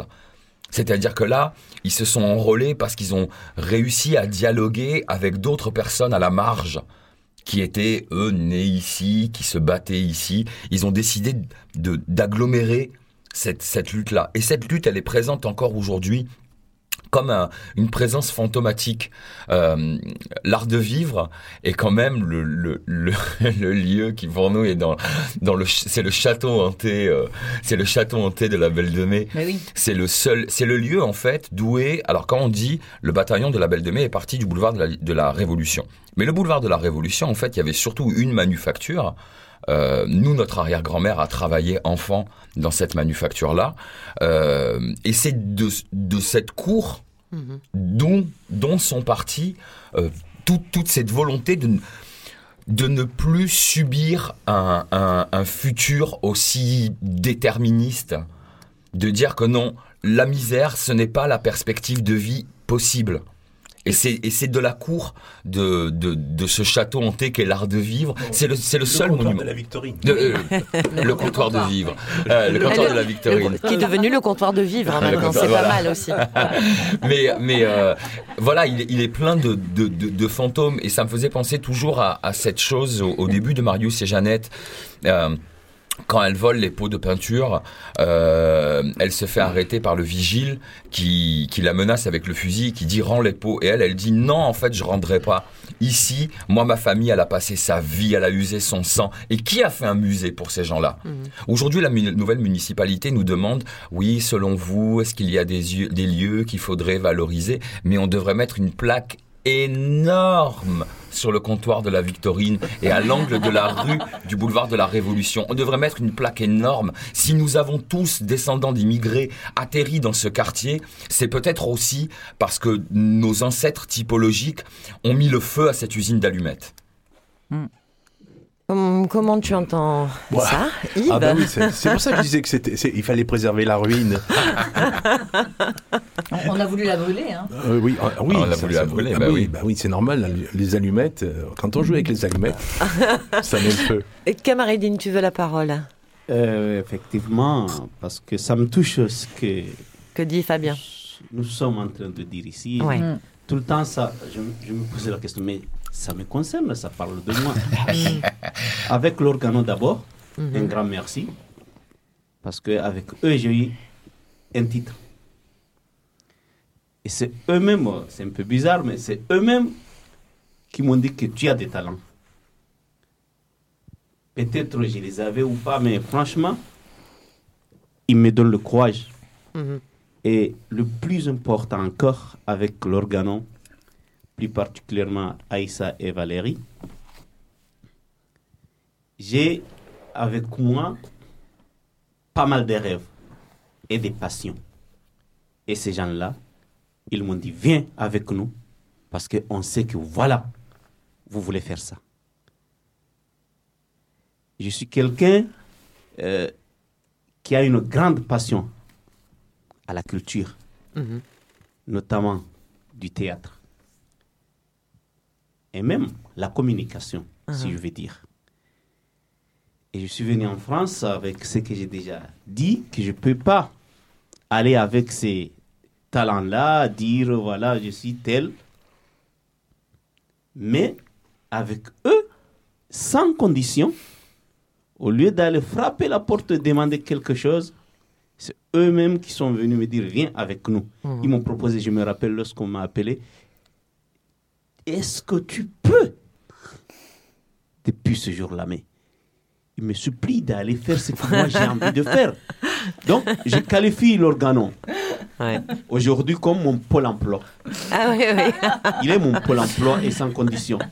Ils m'ont donné, ils m'ont donné Un pôle, un pôle envie de- emploi sans condition, ça c'est Eh, beau ça. Ils m'ont donné envie de, de vivre. Et aussi, sans pour autant aller dans les petits détails, Mhm.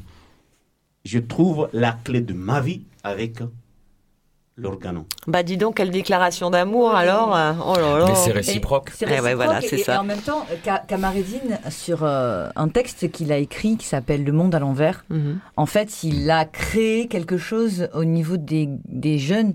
En fait, ce texte, en fait, il, euh, tous les jeunes l'ont repris pour eux et l'ont adapté à leur sauce. Donc en fait, c'est- tu, es- euh, l'initiateur. euh, J'essaie de te voir en même temps que je parle, mais j'arrive pas. Tu es l'initiateur aussi pour eux. Tu, es- tu es- c'est quelque chose. euh, Enfin, ton texte est un, un fondamental pour eux. Et, et vraiment, euh, ça a été euh, une, une magnifique rencontre, Camaredine. En fait, on plein a- de on- gens on- aussi, mais c'est vrai que Camaredine, pour le coup, comment vous les on a créé vos- on- vos- en fait, vos on a, rencontres On Comment a créé une famille. C'est, voilà, par rapport à ce que tu, tu, tu veux dire, on, on, on tricote pas, on tricote pas. On, on ne pense pas comme ça. euh, c'est, pas à se, à se dire, euh, tiens, on va faire ça comme ça, comme ça. C'est, c'est voilà, cette idée de, de, de, de, de, de partir à la recherche du, euh, de l'aïeul de Karim. On- Parce que c'est Karim aussi qui nous a montré une photo, une réelle photo Mhm. d'un, d'un ancêtre à lui qu'un cousin a mis sur Facebook. Ils ont créé un compte pour chercher les traces des ancêtres en disant beaucoup de notre choses comme ça sont, de façon orale. euh, Mhm. et, et à partir de là, on connaissait Kamaredine, bien sûr, du CHO3. Et on- voilà, on s'est dit, tiens, Kamaredine, avec Karim, bah, peut-être ça ferait un bon oncle pour Karim. Et on a créé la rencontre. Et ensuite est arrivé, donc il y avait euh, euh, Royda qui était, qui était là déjà. Et on a, on, on a créé, donc elle, et même Royda à la fin, elle a dit, mais je, est-ce que tu es, tu es mon oncle, en Mhm. fait? Alors que, voilà, ils n'ont pas de lien euh, a priori de famille, hein, mais on a créé une famille. On, on- on est, euh, en tant que euh, méditerranéen et, et des deux rives de la Méditerranée, on est, je pense, très fort euh, dans des cultures de la fable et de la fabulation. Mm. Euh, on a un père qui est un grand affabulateur, et, euh, parce qu'on est frères et sœurs, donc Valérie et moi. Euh, et je pense que ce qu'on essaie de faire, c'est euh, parce que les bonnes fables ont toujours une, un morceau de, de vrai, un morceau de vérité à l'intérieur, et quand on croque dessus, ça illumine toute la fable. Et là, c'est à peu près pareil. Je pense qu'on a, on a pris euh, des vies nous ont semblé résonner avec la recherche de ce fantôme. Euh, elles se sont incluses de façon complètement naturelle euh, dans le récit et pour qu'on et en fait on construit une fable commune avec des morceaux de vraie vie Mhm. euh, de, de, de, de, de, de- de chacun et ça ça va presque de soi et et, et c'est et c'est arrivé aussi à à entendre des voix que nous nous entendons en fait Camaredine on l'entend Mhm. et c'est dire mais est-ce qu'on pourrait pas partager la voix de Camaredine parce que pour les plus jeunes aussi ce serait important de se rendre compte que alors certes peut-être qu'on change pas la société mais on change le rapport à la peur à la peur et à l'isolement. Et, et le fait de ne, de ne plus invisibiliser ces impuissances. Je, je crois aussi que ça, ça, par rapport aux plus jeunes, euh, toute cette recherche qu'on a menée, ce, tout, tout ce qu'on a fait autour euh, à la fois du projet et, et en plus après avec le, le feuilleton, en fait, euh, beaucoup nous ont dit, Karim notamment, Maya aussi, en fait, qui se sont rendus compte de choses qu'ils pensaient pas qui existaient et que ça les a fait réfléchir et notamment Karim, euh, il s'est alors, au début, au tout début du projet, il était plus à distance, il était plus sur un rapport euh, euh, artistique, sur l'image, etc. Et en fait, il se trouve que depuis, euh, voilà, de- depuis trois ans, il est beaucoup plus investi dans le, dans les actions, dans les, so- les actions euh, sociales aussi. Il a Mhm. fait partie du McDo, euh, il a fait, il fait des maraudes. euh, Enfin, voilà, c'est, c'est, ça, a- ça a ouvert quelque Mhm. chose en lui aussi, et dans plein d'autres aussi euh, enfants. Claude, tu voulais réagir Euh, Juste euh, deux petites remarques. J'ai lu cette nuit, une grosse insomnie, un bouquin qu'on venait juste de m'offrir, le dernier bouquin d'Edgar Morin. Et dedans, qui est absolument extra, euh, dedans, j'ai trouvé euh, une phrase qui me, qui, je suis obligée de, de, de l'entendre dans ce que vous dites, c'est l'espérance et l'attente de l'inespéré. Et je pense que ce que, vous, ce que tu viens de dire, c'est complètement ça. C'était une première euh, remarque. Et puis une deuxième, par rapport au moment où on a créé les brouettes, il y a quelqu'un qui nous a fait un dessin, je pense que c'est à Nice, euh, un ami du quartier, qui nous a euh, dessiné une brouette avec des ailes qui volaient. Et donc, quand vous êtes parti à l'assaut du ciel, Ah on oui. a immédiatement fait l'image, on a eu cette image de cette brouette euh, qui volait, et ça nous a fait nous rencontrer encore de manière inespérée, là, euh, tout à fait fantastique. Donc, comme cette rencontre-là est inespérée, hein. sincèrement, ce matin, je ne pensais pas être dans cette, euh, dans cette logique de belle rencontre. Alors, juste dire que euh, votre feuilleton, euh, dans son intégralité, parce que je, je pense que là, ça a donné envie, euh, et l'extrait que, que nous avons écouté et la discussion que nous venons d'avoir, ça a donné envie à tout le monde d'écouter l'intégralité. Alors, c'est possible à partir de votre site, le site d'Organon, et puis c'est possible à partir d'une autre aussi, le site de Radio Grenouille, euh, puisque nous avons diffusé l'intégralité de, de, de ce feuilleton et que je pense on le, on le rediffusera.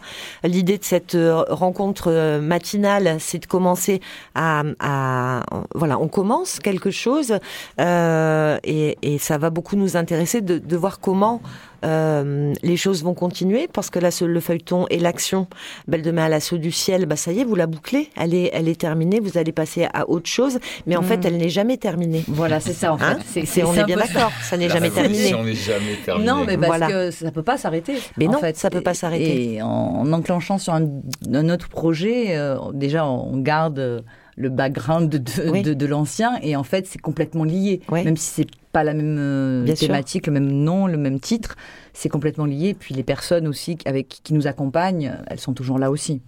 Donc, on se retrouvera euh, bientôt pour euh, continuer à, à voir comment les, les fils se tirent, les histoires s'écrivent, les imaginaires s'ouvrent. Euh, alors, Étienne, là pour toi, c'est plutôt de la musique. Enfin, pour toi, pour nous.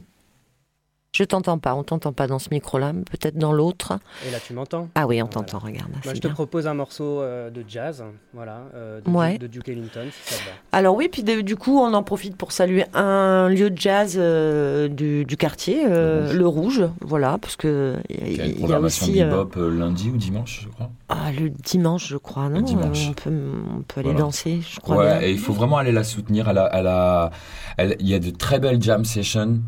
Et euh, voilà, et c'est- très courageux euh, de, de, de, de mener une action euh, sur ces musiques-là euh, à la périphérie du centre. Puis même euh, partout à Marseille en ce moment, Ouais. hein, le jazz, c'est pas.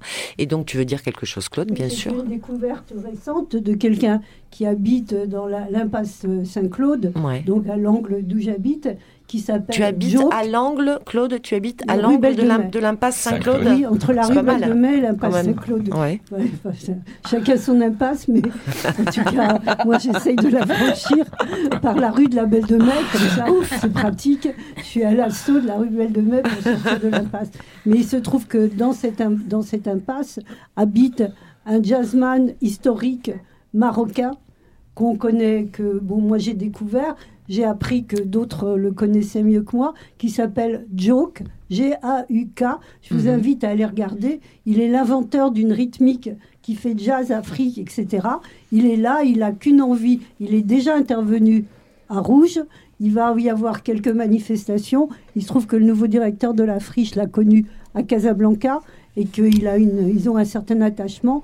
Donc j'espère que à votre, à cette radio, on pourra rencontrer Joke. Ah bah, tu vas nous l'amener, hein, c'est je- vraiment, pense. Donc, euh, je, je sais que c'est une de mes belles rencontres inattendues Super. et qu'on prend maintenant un café avec lui, un local local, et qu'il a déjà joué pour quelques amis l'autre jour avec euh, le, le mari de Anne. Ils se sont retrouvés euh, en jouant euh, pour nous à un moment très précis. Voilà. Donc là, une petite dédicace à, à Corinne et à Rouge.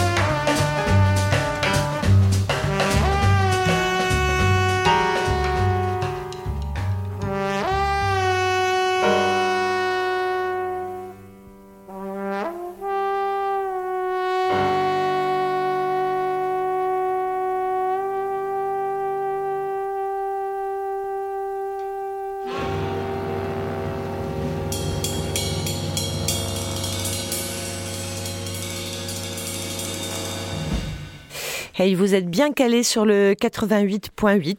Euh, c'est euh, les 40 ans de la grenouille toute cette semaine. Euh, on finit une série de matinées thématisées. On, on est parti gambader dans les jardins lundi. Mardi, nous étions très artistiques. Mercredi, c'est les jeunesses qui nous occupaient. Hier, nous questionnons le genre et aujourd'hui, nous sommes au quartier, à la Belle de Mai. Sarah vient de, de nous rejoindre et j'ai demandé à Claude Desbrouettes un petit exercice dont je suis sûre elle va se sortir brillamment, qui est de nous synthétiser en deux minutes pour Sarah euh, ce qui s'est passé depuis 9 heures euh, ce matin dans, dans ce studio. Sarah arrive euh, de la cantine du midi, de la drogueria. Fabien est en train de lui apporter un, un petit café avec quelques grains de raisin et une petite prune rouge. Donc on te laisse te poser. On va continuer à discuter avec Yves et un petit résumé de la matinée par, par ta voix, Claude. Pour Sarah, c'est facile, on se connaît. On s'est connus, euh, elle fait partie du canal historique des Brouettes. Euh, C'était une des premières avec Anne, avec Christophe, notre poète euh, jardinier, et que nous avons effectivement étendu, agrippé plein d'autres initiatives qui, sont, qui continuent à exister en forme de collectif. Ce qui était important et tout ce qui s'est dit là, c'est effectivement c'est le côté anarchiquement cohérent de parasite vertueux. C'était une expression de Sarah d'ailleurs. Ce qui voulait dire, ce qui a voulu dire. Parasite vertueux, ouais. Oui, parce que Non, je, nous- peux, je peux la corriger. Ah bah alors près du Oui, micro, tu peux corriger près du micro. Alors, euh, en fait, c'est pas vrai, Claude, parce que les parasites, c'était ton idée. c'est moi qui ai rajouté le vertueux. Bon, elle a raison. Moi, maintenant, je, je confirme que nous sommes vertueux, que nous avons été vertueuses et expérimenteuses et arpenteuses de, et arpenteurs de ce, de ce quartier. C'était en fait euh, notre idée dans cette idée de mobilité. Mais dans le côté euh, parasite, euh, vert- on voulait signaler que nous nous n'allions pas demander, nous restions collectifs pour ne, ne pas être solliciteurs de demandes de financement. Mm. Nous voulions éviter le, ce, qu'on- ce qui est la première chose qui nous frappait, c'était le clientélisme qui avait très fortement à cette époque et qui, euh, j'espère, euh, va peut-être cesser par rapport euh, aux associations. Et donc, on s'est dit, il y a tellement de ressources qui existent sur le quartier que glissons-nous dans Mhm. ces ressources. C'est comme ça qu'on a trouvé relativement rapi- rapidement un accueil dans le mobilhome euh, de, la, de, de la friche. Et puis maintenant, dans euh, les, les coulisses ou les loges du Gyptis pour y mettre les bouquins qu'on a commencé, puisque notre première revendication a été effectivement ce que j'ai dit tout à l'heure, la- l'absence de bibliothèque, donc le livre.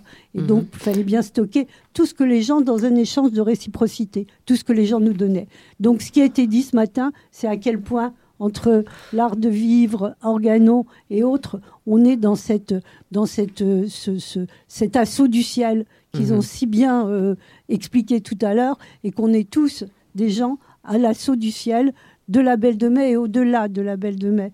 Donc, euh, parce qu'il y a la radio, parce que justement ici, on peut se, faire entendre à une échelle encore plus grande que celle de nos très belles rencontres sur le quartier.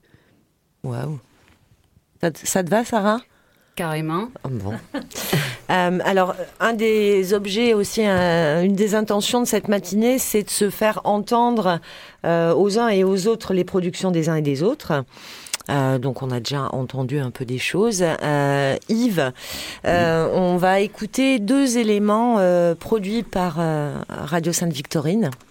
Belle Victorine, c'est le nom de. Par Radio Belle Victorine. Ben oui, Mais t'as- vu qu'on vous a, on, on- on- on vous, on t'a beaucoup rebaptisé pendant toute la matinée, Oui, oui, hein, puisque voilà, ouais. qu'est-ce qu'on a eu tout à l'heure, le comptoir euh, de vivre, euh, le, Oui. bon, enfin, t- tout est bien. Tout est bien. Euh, tout est bien. Euh, vous produisez. Vous produisez de l'échange avec euh, Radio Belle Victorine, vous produisez des contenus poétiques, vous produisez des contenus politiques. Euh, c'est quoi votre ligne éditoriale? C'est un peu tout ça? Ah bah oui, c'est tout ça. C'est ce que j'ai expliqué tout à l'heure du rôle de l'artiste. Je veux dire, je Mhm. vais pas, je vais, je vais pas m'enfermer dans, dans, un, dans un genre. Non, non, non, non. La radio doit être ouverte à tout ça. effectivement, là, je pense que dans les extraits qu'on va écouter, il y a euh, un travail que qu'on a réalisé dans, euh, dans nos ateliers de bricolage et d'excentricité, c'est un nom qu'on donne à, ce, qu'on fabrique avec des, des, des, jeunes comédiens qui sortaient du conservatoire. Voilà, ça, ça s'est fait. euh, donc on, on, les entend un peu. On va m'entendre moi, je crois aussi, pour un conte de Noël. Voilà. Et puis. On commence avec Flatule Oui, oui, on commence avec la tuile. Et c'est là qu'on on entend justement les, les comédiens du, du conservatoire, ces jeunes comédiens, euh, qui disent euh, du- un tout petit extrait d'un d'un- de- de- d'un texte de Max Frisch, qui est son questionnaire, voilà. Et puis ce conte de Noël. Voilà.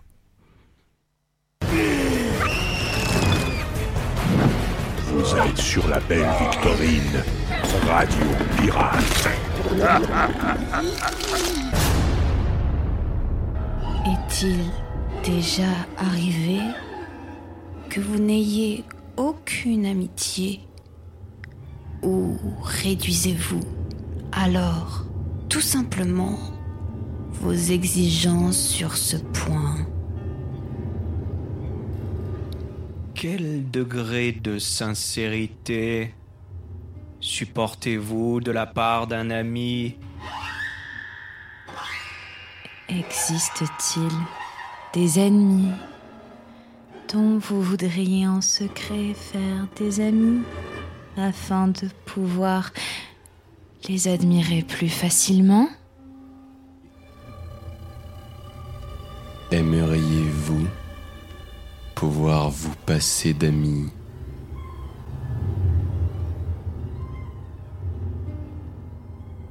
Avez-vous un chien pour qu'il vous tienne d'amis?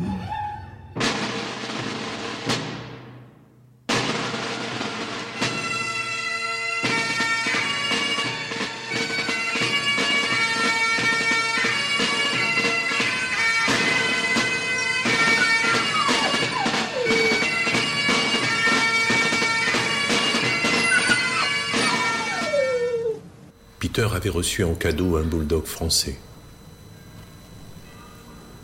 Depuis son plus jeune âge, ce chien avait des gaz. Une vraie pétarade. Tant et si bien que Peter l'appela Flatule. Peter aimait tant son chien que cela ne le perturbait pas. Ou presque pas. Parfois, Flatule pétait en public. Peter, qui ne pouvait se résoudre à le disputer, s'accusait à sa place. La plupart du temps, Peter et Flatule restaient en plein air, dans le potager. Là, les problèmes de paix n'indisposaient personne. Mais c'est la nuit où l'épée de Flatule posait le plus de problèmes. L'air devenait irrespirable. Alors Peter attendait que Flatule se soit endormi pour ne pas le vexer, puis se relevait et ouvrait la fenêtre. Et le matin, de très bonne heure, avant que Flatule ne soulève une paupière, Peter la refermait.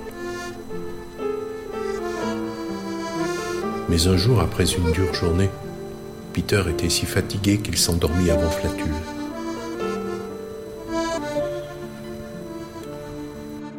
Jamais ni Peter ni Flatule ne descendirent pour leur petit déjeuner. Ils s'étaient asphyxiés. Silent farts, holy farts, farts so wrong, people run with fright. Round young bottom, squeeze one tonight. You could swear something crawled up inside you and died. Stinky bellowing cheese. Stinky bellowing cheese. Sur la belle Victorine, on ne vient pas y parler de ce qu'on fait, mais y faire entendre ce qu'on est. Alors, alors, tout le monde a écouté, là. C'était assez joli, la situation d'écoute. D'ailleurs, euh, euh, je racontais à Yves tout à l'heure qu'il me disait, mais on peut pas tous écouter en même temps. Là, en fait, on écoute au travers du casque. Dans le studio, il n'y en a que cinq.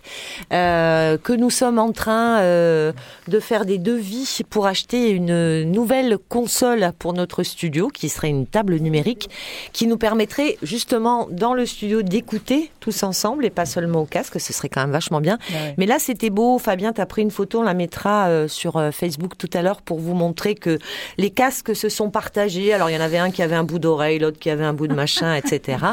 Euh, mais vous avez, vous avez été nombreux, là, pour le coup, à, à écouter une petite réaction à cette, à cette forme, à ce que, à, à ce que, à ce qu'on vient d'entendre là, qui a fait sourire beaucoup de, d'entre vous, là, quand même. Sarah, tu, un- un- une petite Moi, ça me réaction? fait, ça me fait évoquer une, une situation de quotidien familial. Mon papa qui est tunisien, euh, voilà. Chez nous, c'est c'est une tradition de péter.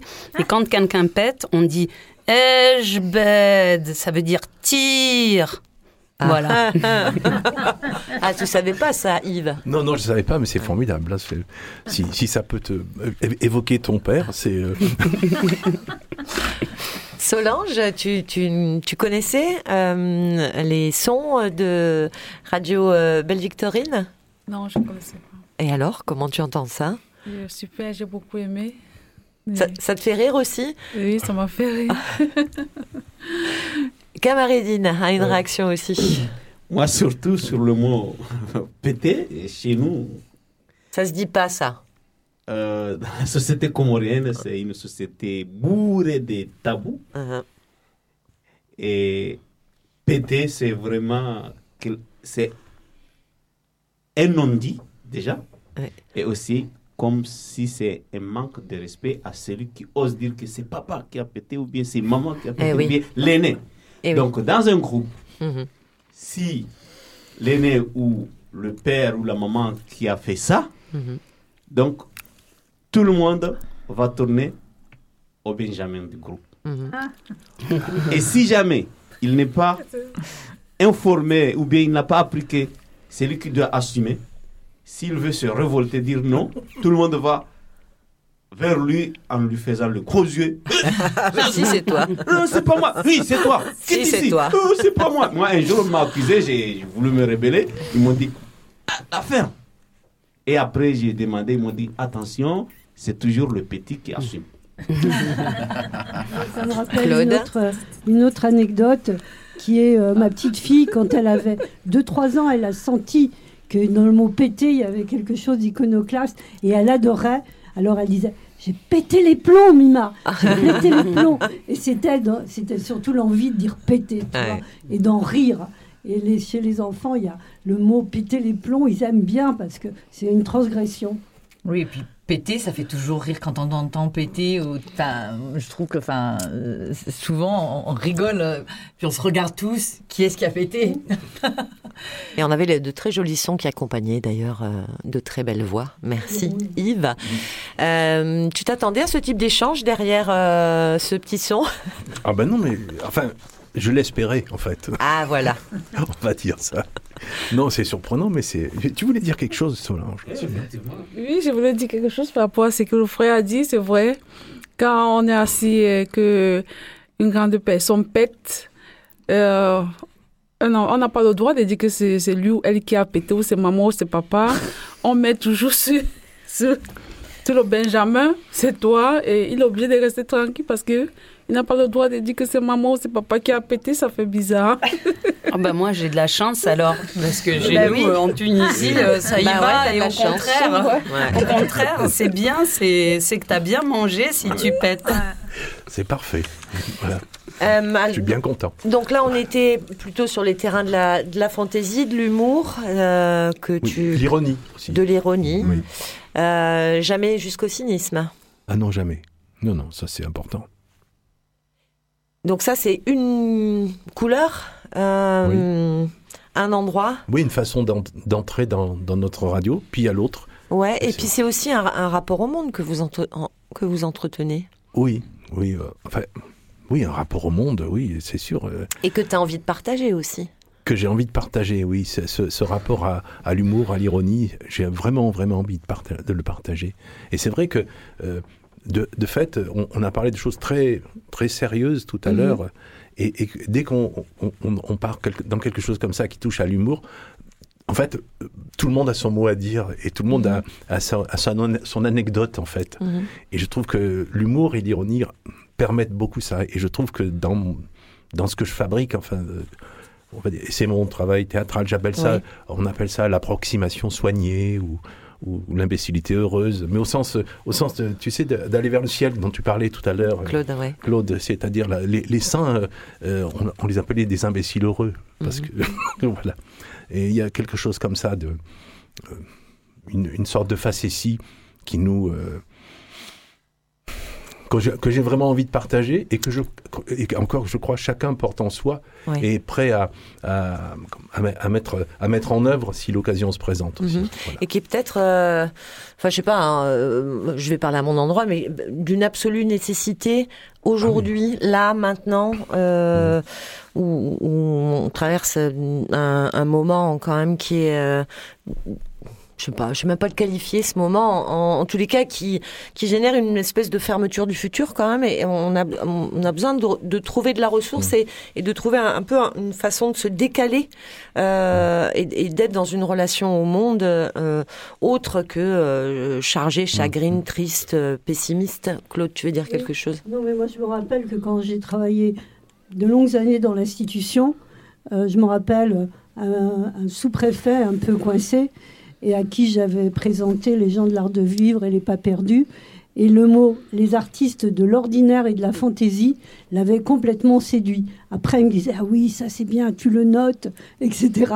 Donc euh, voilà, ça, ça ouvre tout d'un coup euh, quelque chose à des gens qui sont quand même coincés. Je me rappelle mon, mon, un des délégués interministériels à la ville, Monsieur Hydrac, qui était quand même quelqu'un de l'institution de droite euh, connu, puisqu'il a eu sa femme ministre, etc., mais assez ouvert, hein, et qui, euh, qui, me, qui me disait, mais enfin Claude, comment tu veux que je défende dans le cadre d'un comité interministériel la parole errante, les, Ah. les machins de la boulangère, tu peux pas, ou le divan du monde, Donc, tu peux pas leur Gatti, dire Nicolas de trouver un autre même- nom que, que ça pour que je puisse en parler de manière institutionnelle qui ne, qui ne me rende pas ridicule. Mm. Mais enfin, ça, ça m'a toujours fait rire. Demande-leur de changer leur nom. C'est trop difficile dans l'institution de défendre ça. Ça m'a toujours euh, troublé, choqué, mais fait rire en même temps. Et comme il avait de l'humour, après, il disait Mais j'ai réussi, hein, Claude. T'as vu? J'ai j'ai pu le passer. Enfin, bon. Alors deuxième son euh, Oui. pour euh, élargir un peu le visiter le votre spectre. Euh, Là c'est euh, un espèce de mash-up euh, Oui, oui, c'est un, peu- un peu plutôt politique. Oui, j'ai fait, j'ai fait un montage de, de plusieurs émissions. là. Ouais. Voilà. C'est un montage de plusieurs émissions que j'ai, que j'ai fabriqué pour, pour cette occasion. hein. Pour nous, pour vous, auditeurs. Voilà. Voilà. Et alors, je, je voudrais dire qui, qui est dedans, hein, parce que Ouais. le, le premier à intervenir, c'est Thierry Rouquet. Il fait partie de l'Ardeur. C'est un, un- qui fait, il fait des conférences gesticulées. Et il Mhm. doit d'ailleurs venir la semaine prochaine, puisqu'on fait un marathon de conférences gesticulées au comptoir le week-end prochain, pas celui qui vient, l'autre. Quoi. Pas, Ouais. pas demain, mais l'autre week-end. Voilà. Euh, il y a Bichara et Karamédine qu'on entend aussi, du CHO3. Et puis il y a euh, Johanna Fidalgo qu'on Mhm. entend. Et puis Soli, euh, qui était l'ami de d'Ibrahim Ali Mhm. et qui, est tra- qui travaillait avec lui à, au- à l'origine. Euh, et euh, qui est accompagné par un, un, un- un- Ka- Kairo, qui est un, qui est un slammer euh, et qui l'accompagne à la guitare. Voilà. C'est c'est un montage comme ça. Mhm. On va écouter. C'est c'est une fabrication. Quoi. Ok. Voilà. On écoute. Vous êtes sur la belle Victorine, Radio Pirate.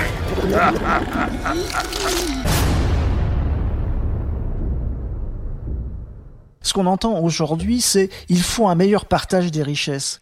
D'accord? Mais quand on dit 789, la bourgeoisie va faire la révolution. La bourgeoisie, elle n'est pas descendue dans la rue en 1789 en disant à l'aristocratie on veut mieux partager les richesses. C'est pas du tout ça qui s'est passé. Ils ont dit on veut le pouvoir. Je veux dire, ils, ils voulaient tout le magasin.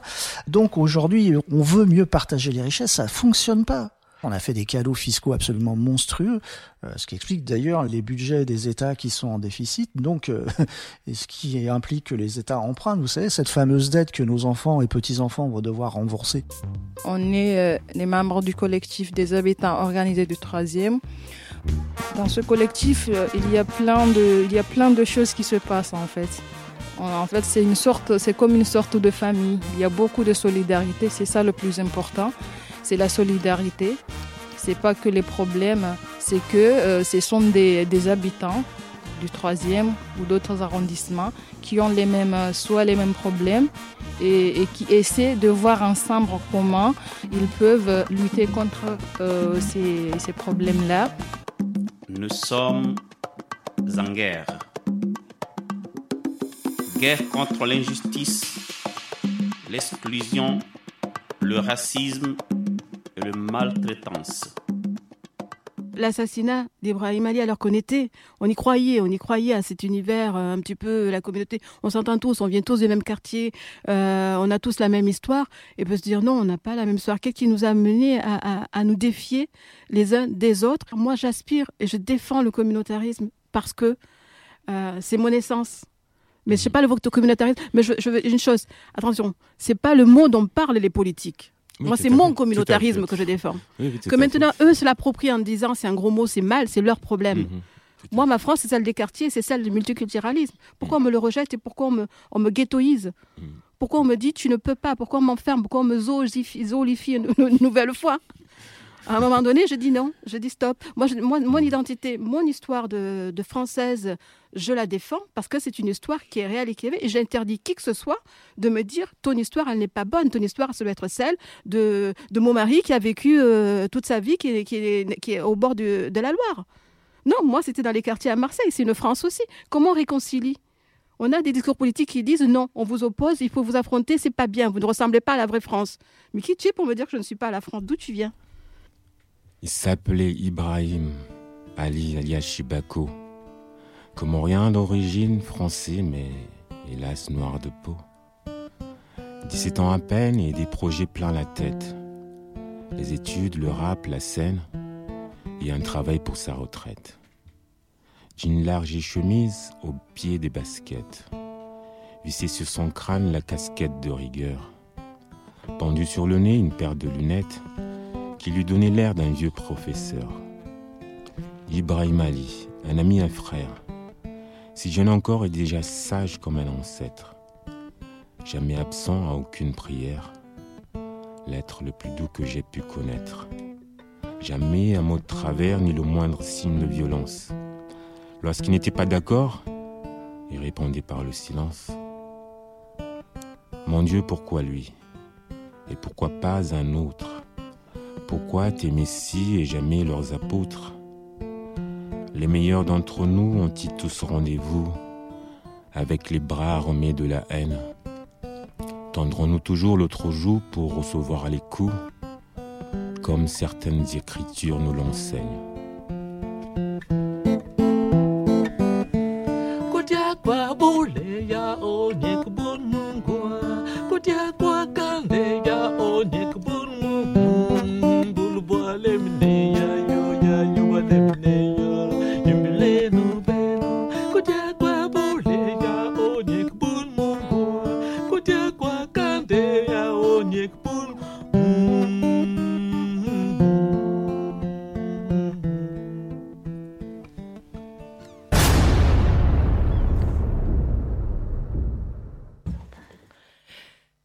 Bien calé sur le 88.8.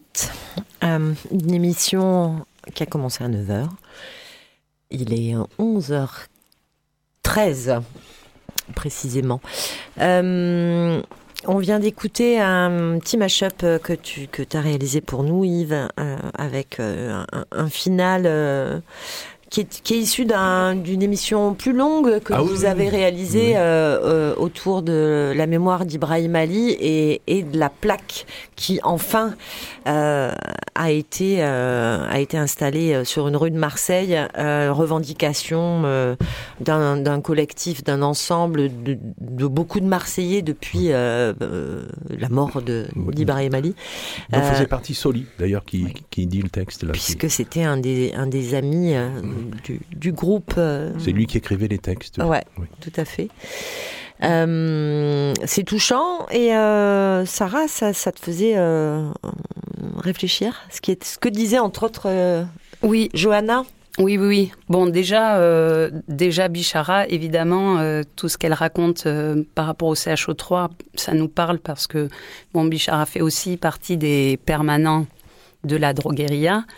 Et, euh, et c'est ce qu'on fait aussi euh, à En Chantier, c'est de, de reconstruire un peu des, de la parenté, des familles et des espaces de solidarité et, euh, et de faire ensemble pour justement trouver des, des réponses à des problématiques communes. Et oui, quand alors j'avais déjà entendu euh, toute l'émission, mais là quand j'ai réentendu Johanna, ça m'a évoqué en fait euh, la la préparation de cette émission, ce petit temps qu'on s'est fait euh, Agatha, Solange et moi, euh, où euh, je me permets Solange de raconter, où Solange me dit à un moment donné, mais est-ce que tu crois que ils vont me comprendre avec mon faux français? Et là, je lui dis, mais quoi? C'est quoi le faux français? C'est c'est quoi? En fait, ton français, c'est ton français qui est le français d'une histoire, d'une histoire coloniale. Et au contraire, c'est un français, c'est un vrai français, c'est un français qui raconte une histoire. Et, euh, et je pense que ça fait vraiment écho à ce que disait Johanna. Et justement, du coup, Agatha lui disait, mais regarde, moi, j'ai mon accent marseillais. Ça, à la radio, on n'entend pas souvent le vrai accent marseillais. Et, et je disais que pour moi, c'était important qu'elle soit avec moi aujourd'hui, euh, Solange et Agatha, parce que c'est ça, c'est toutes ces couleurs, c'est toutes ces sonorités, c'est toutes ces histoires de vie. Et, euh, et je dirais que euh, le communautarisme, c'est nous, ce qu'on essaye de faire, c'est l'intercommunautarisme, c'est-à-dire on est là avec nos histoires, avec nos couleurs, avec nos identités, mais on va faire tous ensemble. Mais tu sais, tout à l'heure, Solange m'a dit que je parlais un. C'était gros français que tu as utilisé, c'est ça?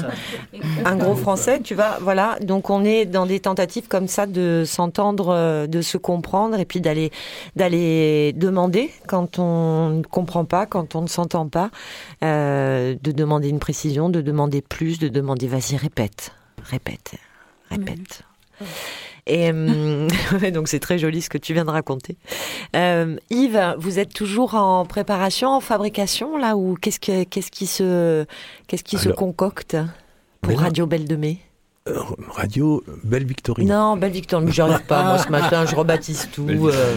Oui, Mais ben- quoique l'intention, c'est c'est quelque part qu'à un moment donné tout converge et euh, qu'on fabrique une espèce de radio Belle de Ben- Mai dans lequel il y aurait des bouts de grenouilles, des bouts d'art de vivre, des bouts d'organon, des bouts de brouettes, euh, des roues, des manches, euh, des fait, klaxons, tout ça quoi. En fait, la dernière chose qu'on a fabriquée récemment, c'est Et des coussins péteurs aussi, hein, évidemment. Des coussins péteurs, oui. Non, la dernière chose qu'on a fabriquée récemment, c'est une émission avec Pascal qui, qui avait euh, vraiment envie de le faire. C'est un- travail euh, sur la musique et sur l'improvisation où il a invité des musiciens à parler de leur, de leur conception de l'improvisation. Et c'était très passionnant. Enfin, ça, ça va. On l'a. Tu elle l'as envoyé déjà? Non, pas encore. Elle vient Ah. juste d'être terminée et montée. Ok. Voilà. Donc on pourra l'écouter sur votre site, on pourra l'écouter sur notre antenne. Oui, bien sûr. Oui, oui, voilà. Mais c'est une des dernières choses qu'on a fait. Voilà. Bien. Alors on va passer du côté de d'en chantier euh, pour écouter. euh, euh, je, je- crois que c'est pas la peine de, de présenter. euh, on, on a déjà parlé hein, avant que tu arrives, Sarah, avec euh, Solange euh, et avec Agatha. Euh, juste dire que nous allons parler de l'histoire de la figue de, Barba- de Barbarie. Et on, on se raconte plus après parce que dans le petit son que vous avez créé, qu'on va pas écouter dans son intégralité parce qu'il fait 20, 30, parce qu'il fait 33 minutes. Euh, donc on, on va se permettre de reprendre euh, le micro pendant la diffusion euh, de, de cette émission. Euh, mais vous introduisez extrêmement bien, euh, toi, Sarah, Solange, votre rencontre avec ta maman, donc Sarah, qui s'appelle Sibylle, euh, que, que tu appelles, comme tu nous l'as dit euh. Tout à l'heure, voilà, tu nous as dit que tu l'appelais Mommy. Donc on va euh, comprendre hein, comment c'est fabriqué tout ça, puis euh, on, on en parle après. La figue de Barbarie.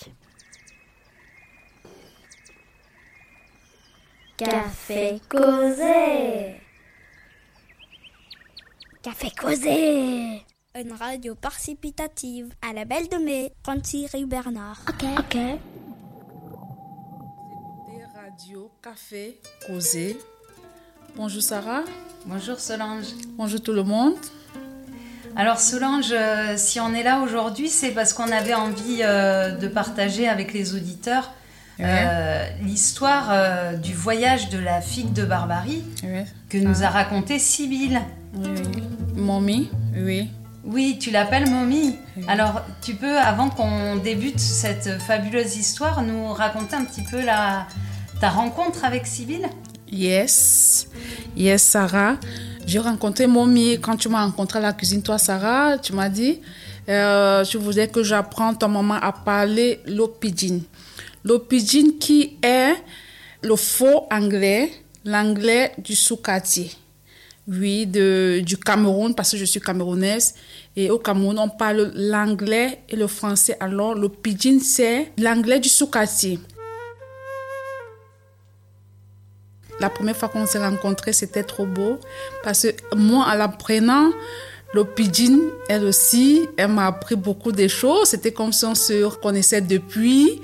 Et de là, j'ai vu une calebasse qui était dans son jardin. Je lui ai demandé que, ah, subitement, c'est venu dans ma bouche, mommy, sans que je me rende compte. Mommy, c'est, ça veut dire une personne que tu aimes beaucoup, que tu as l'affection. J'ai trouvé cette affection et j'ai dit subitement, mommy, la canaille qui est dans ton jardin me plaît.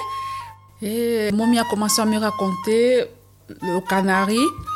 Et nous sommes allés dans plein des histoires que mommy m'a dit, bon, je vais te raconter plein des histoires de la tomate, du piment et de la figue de Barbarie. Alors, notre première histoire, c'est la figue de Barbarie que vous allez écouter si bientôt.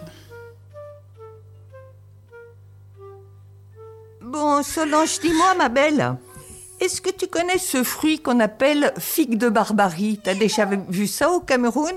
Non, mamie, je n'ai pas encore vu ça au Cameroun. mais Peut-être j'ai vu et que je ne sais pas ce que ce que c'est. Explique-moi, mamie. C'est pour ça que je suis là. Ah bon, alors écoute, tu sais que moi, j'ai toujours aimé savoir d'où venaient les fruits, les légumes qu'on mange, parce qu'en fait, ils migrent.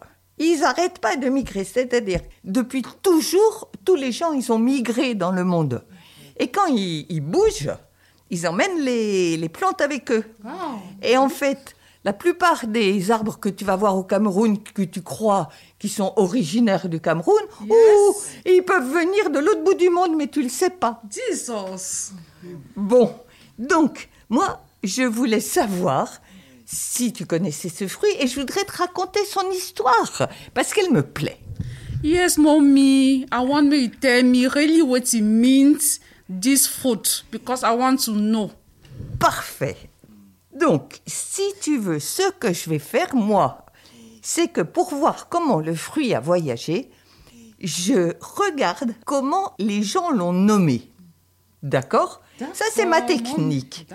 Oui, c'est bizarre, mais ça marche, tu vas voir, ça marche, on refait toute l'histoire. Donc, ce fruit, il s'appelle figue de Barbarie. Tu vois, c'est ce fruit-là qui pousse sur un cactus dans des régions chaudes et sèches. Donc, c'est pour ça que chez toi, tu peux pas voir ça. Yes, D'accord mommy.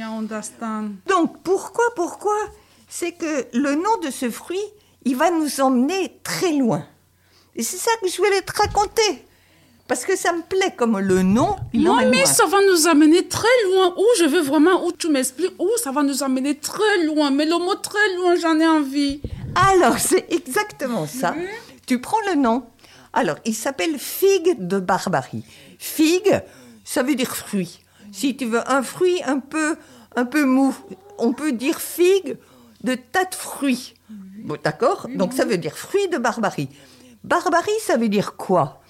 Barbarie, c'est comme berbère. Excuse-moi, mommy. Excuse-moi, mommy. Berbère? Mommy, tu sais, eh, me and Oba go for school. Uh, so, mommy, uh, Barbary, I want you to explain. Pourquoi figue de barbarie? Fruit qui vient de barbarie. Qu'est-ce que c'est barbarie? Il y a très longtemps déjà chez les Grecs, c'était les gens qui parlaient une langue différente. C'est-à-dire, tu vois, il y avait les Grecs d'un côté et puis ils parlaient une langue qu'on ne comprenait pas. Yes. Et puis ensuite, les Français, ils ont gardé ce mot barbarie Yes. et, et c'est comme ça qu'ils nommaient l'Algérie. Wow. D'accord Donc l'Algérie, euh, peut-être aussi la Tunisie et le Maroc, mais surtout quand ils ont colonisé l'Algérie, on l'appelait pas l'Algérie, on l'appelait la barbarie. Donc ça veut dire tout simplement Yes, que les Français, ils disent, ce fruit-là que tu vois, Yes, il nous vient d'Algérie. C'est les Algériens qui nous l'ont fait connaître. Quand moi, j'ai su ça, je me suis dit, mais comment eux, les Algériens, ils nomment ce fruit Alors ils m'ont dit, on l'appelle Karmus Nsara. Karmus, ça veut dire fruit, pareil, figue. D'accord. en, arabe. En, arabe. En arabe, oui, tu as raison. En arabe. Nsara, ça veut dire de Nazareth. Nazareth, le village où est né Jésus. Ah, oui, Et ça veut dire, oui. si tu traduis bien, ça veut dire c'est le fruit des chrétiens. Oui, mais moi, mais quand tu dis c'est euh, un fruit qui est né en, chez, les, chez les Arabes et c'est un fruit chrétien. Là, je suis perdue, moi, mais je comprends plus rien. Et alors, ça veut dire que ce fruit-là, c'est les chrétiens qui nous l'ont apporté. Alors, à mes amis algériens, j'aurais dit, mais pourquoi vous le nommez comme ça? Ils ont dit, eh ben, écoute, on ne sait pas très bien, mais on pense que pendant la colonisation, tu sais que les Français, ils ont colonisé l'Algérie vers 1830. Et ils pensent que c'est les Français qui leur ont apporté ce fruit. Alors, si tu regardes bien Solange, nous, on Je dit, comprends. on dit, c'est les Algériens qui nous ont donné ce fruit. Et eux, les Algériens, ils disent, c'est les Français qui nous ont donné ce fruit. Donc il y a quelque chose qui ne va pas. C'est là où ils ont donné ça aux chrétiens? Avant la colonisation, on n'avait pas ce fruit. Et après la colonisation, c'est les chrétiens qui nous l'ont apporté. Ils disent le contraire de nous. Écoute, Sarah, tu écoutes ce que mon dit. Elle dit les Français appellent la figue de barbarie le fruit des musulmans. Et les musulmans appellent la figue de barbarie fruit des chrétiens. Parce que c'est disent que c'est les chrétiens qui ont ce fruit. Sarah, qu'est-ce que tu penses? Tu savais ça? Mais en fait, euh, il y a encore une autre façon de l'appeler le fruit. Parce que donc les Français ils disent figue de barbarie, les, les Arabes ils disent figue des chrétiens, enfin les Arabes d'Algérie. Mais en fait, en Tunisie, on l'appelle encore autrement. Ah bon? Oui, on l'appelle hindi. Et en fait, c'est comme si on dit la figue des Indiens. C'est ça, il y a un problème. tu vois bien que si on regarde le nom du fruit, on va voir qu'il a migré, mais on ne sait pas d'où il vient C'est finalement. Exactement, c'est ce que je viens de comprendre parce que Indien et Français et, et Algérien. et Algérie. Là, on va commencer le voyage. Karmus hindi, c'est le fruit des Indiens. Les Indiens d'Amérique, pas les Indiens d'Inde. Donc, il y a beaucoup, beaucoup de fruits et de plantes que nous mangeons qui nous viennent d'Amérique. Quand Christophe Colomb a découvert l'Amérique, après ça, il y a beaucoup, beaucoup des plantes d'Amérique qui sont arrivées avec les marins dans les bateaux. Au Mexique, où j'ai vécu, il y a beaucoup de figues de barbarie. Et la capitale du Mexique, Mexico, s'appelle en nahuatl Tenochtitlan. Là, tu comprends plus rien de ce Non, que je, je suis dis. perdue parce que Nashikran, là, je suis perdue. Alors, Tenochtitlan, ça Mais veut dire... Mais c'est où tu parles, moi, mais Sky, son voix. Écoute, c'est qu'on change de langue. Oui. Tenochtitlan, ça veut dire le lieu de la figue de barbarie. Et c'est comme ça qu'on appelle la capitale de Mexico. Mais dans quelle langue? J'ai encore changé de langue. On est passé du français à l'arabe. Maintenant, on passe au nahuatl. Écoute-moi bien. Nahuatl. Pas nawak. Nahuatl. Alors, c'est très agréable à prononcer. T'as un petit souffle qui sort de la langue. Bon, pourquoi c'est important? Ça, c'était la langue des Indiens qui habitaient dans la région de Mexico et qui avaient un très grand empire, ce qu'on appelait les Aztèques. D'accord? Quand sont arrivés les Espagnols. Et pourquoi c'est important ce tr? C'est que si tu regardes, par exemple, la tomate, d'où elle vient la tomate? Eh bien, il suffit que tu regardes dans le dictionnaire, on dira ça vient du mot tomate. Ah D'accord Et si tu veux savoir le chocolat, ça vient d'où le chocolat? Je te le dis, chocolat. Et attends, et, et l'avocat? Aguacate. et la cacahuète? Cacahuète. On y est.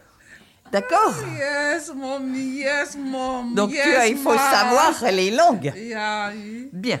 Donc, euh, je me dis, est-ce que, euh, est-ce que la figue de Barbarie vient du Mexique? Alors, je regarde la langue espagnole. Parce que, euh, comment est-ce qu'ils l'ont appelé les Espagnols quand ils sont arrivés au Mexique? Et est-ce qu'ils lui ont donné le nom indien? En espagnol, on appelle la figue de Barbarie tuna. Hein, c'est pas tunat, c'est tuna. Si tu regardes dans le dictionnaire, on va te dire c'est un mot d'origine taïno. Ah, selon je reprends le voyage, on va plus loin et on va remonter le temps. C'est une très belle histoire de mommy.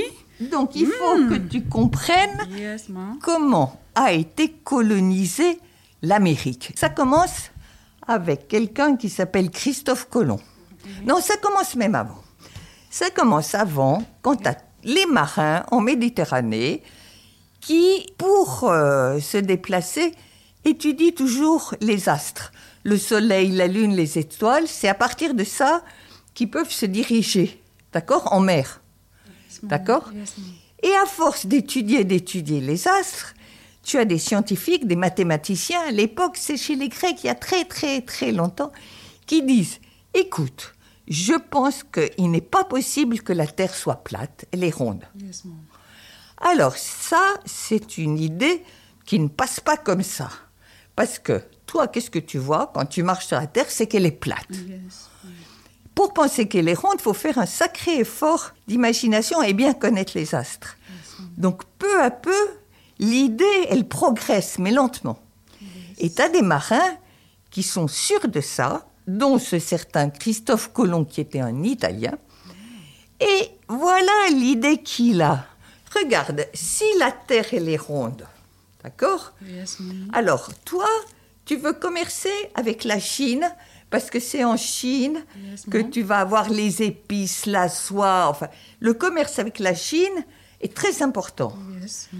Mais c'est un voyage très long et qui passe par les Perses en Iran, par les, par les musulmans. Les chrétiens, ils n'ont pas le pouvoir sur ce commerce-là. Alors il dit, si la Terre est ronde, je pars de l'autre côté.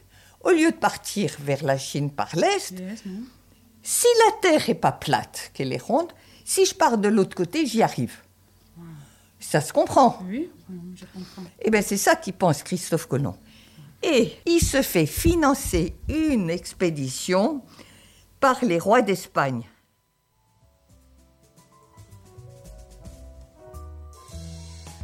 Waouh, waouh, mommy. Si la terre est ronde, si la terre est ronde, my mommy for me. Si la terre est ronde, la terre est vraiment ronde, mommy, parce que je nous ai dit comment on peut quitter de l'autre côté pour arriver de l'autre côté. On peut faire ci pour arriver là. Oh, très super. Mais ce n'est pas encore fini. Mommy a encore beaucoup, beaucoup d'histoires à nous raconter.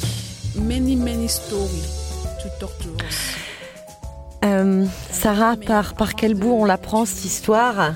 Euh, Bon, déjà, c'est euh, quel beau moment, quel, euh, quelle euh, érudition de, de Sibylle. Alors on la, on la salue, elle, elle est peut-être à l'écoute. Elle est à l'écoute. Elle est à l'écoute. Salut Sibylle, on t'aime. quelle générosité et puis quelle belle rencontre. Euh, et puis quelle intelligence de montage.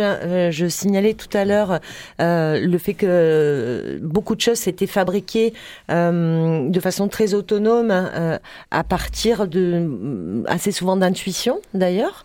Euh, tu as été euh, très souvent inquiète, Sarah, de, l'avancée de vos, de, vos tâtonnements radiophoniques. Euh, tu as su trouver euh, certains qui ont collaboré, participé, vous ont soutenu pratiquement, techniquement dans votre démarche.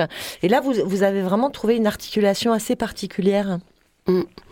C'est une articulation qui, qui fait écho à, tout ce qu'on fait en chantier.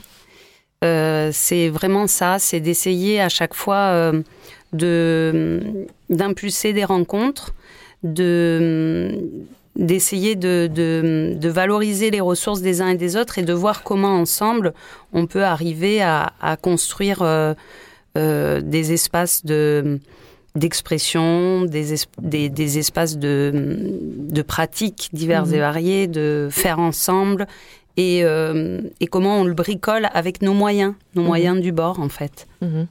Et euh, c'est vrai que quand on a décidé de, de monter une, une radio participative, euh, ben on s'est dit on ne sait pas faire. Et puis petit à petit, on a un gros réseau de, bénévoles et parmi eux, il y en avait qui s'y connaissaient un peu plus. Alors on a commencé à, mettre en place des petits ateliers de formation de montage. Et voilà, on a construit ça euh, avec nos intuitions, nos envies et, euh, et les ressources des uns et des autres. Mhm. Comment vous arrivez à le partager? Est-ce que vous arrivez à...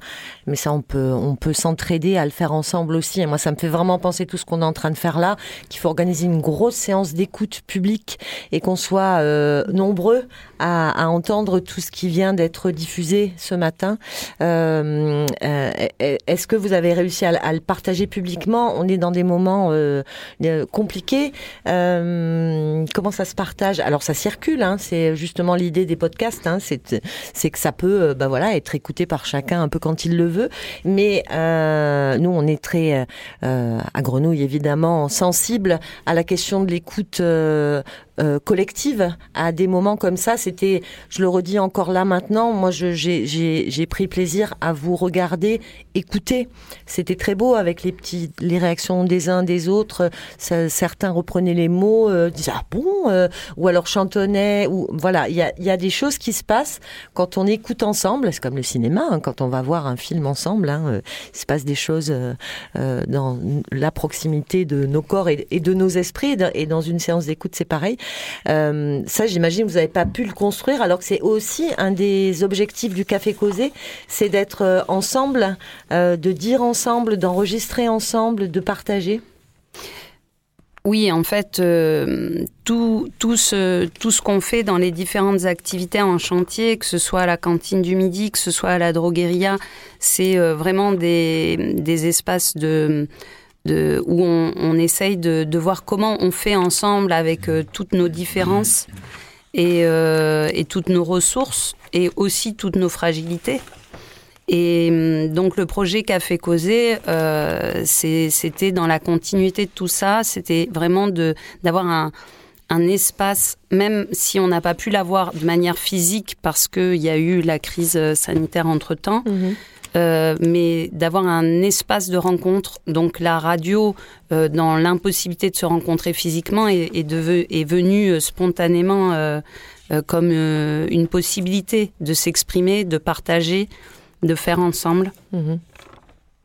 Alors, on s'était dit que cette dernière demi-heure allait euh, nous permettre de diffuser tout ce qu'on n'avait pas diffusé euh, et de parler aussi peut-être de, de faire un petit point de situation sur euh, où en est ce quartier de la Belle de Mai à l'heure actuelle, avec peut-être euh, une petite parole de ta part, Agathe. Il doit y avoir un, un micro ou alors Solange va te céder Non, sa place. Je sais pas, vous vous organisez comme vous voulez, Euh, parce qu'il y a un, un élément dont on n'a pas parlé, un lieu dont on n'a pas parlé euh, de- depuis qu'on est ensemble euh, ce matin.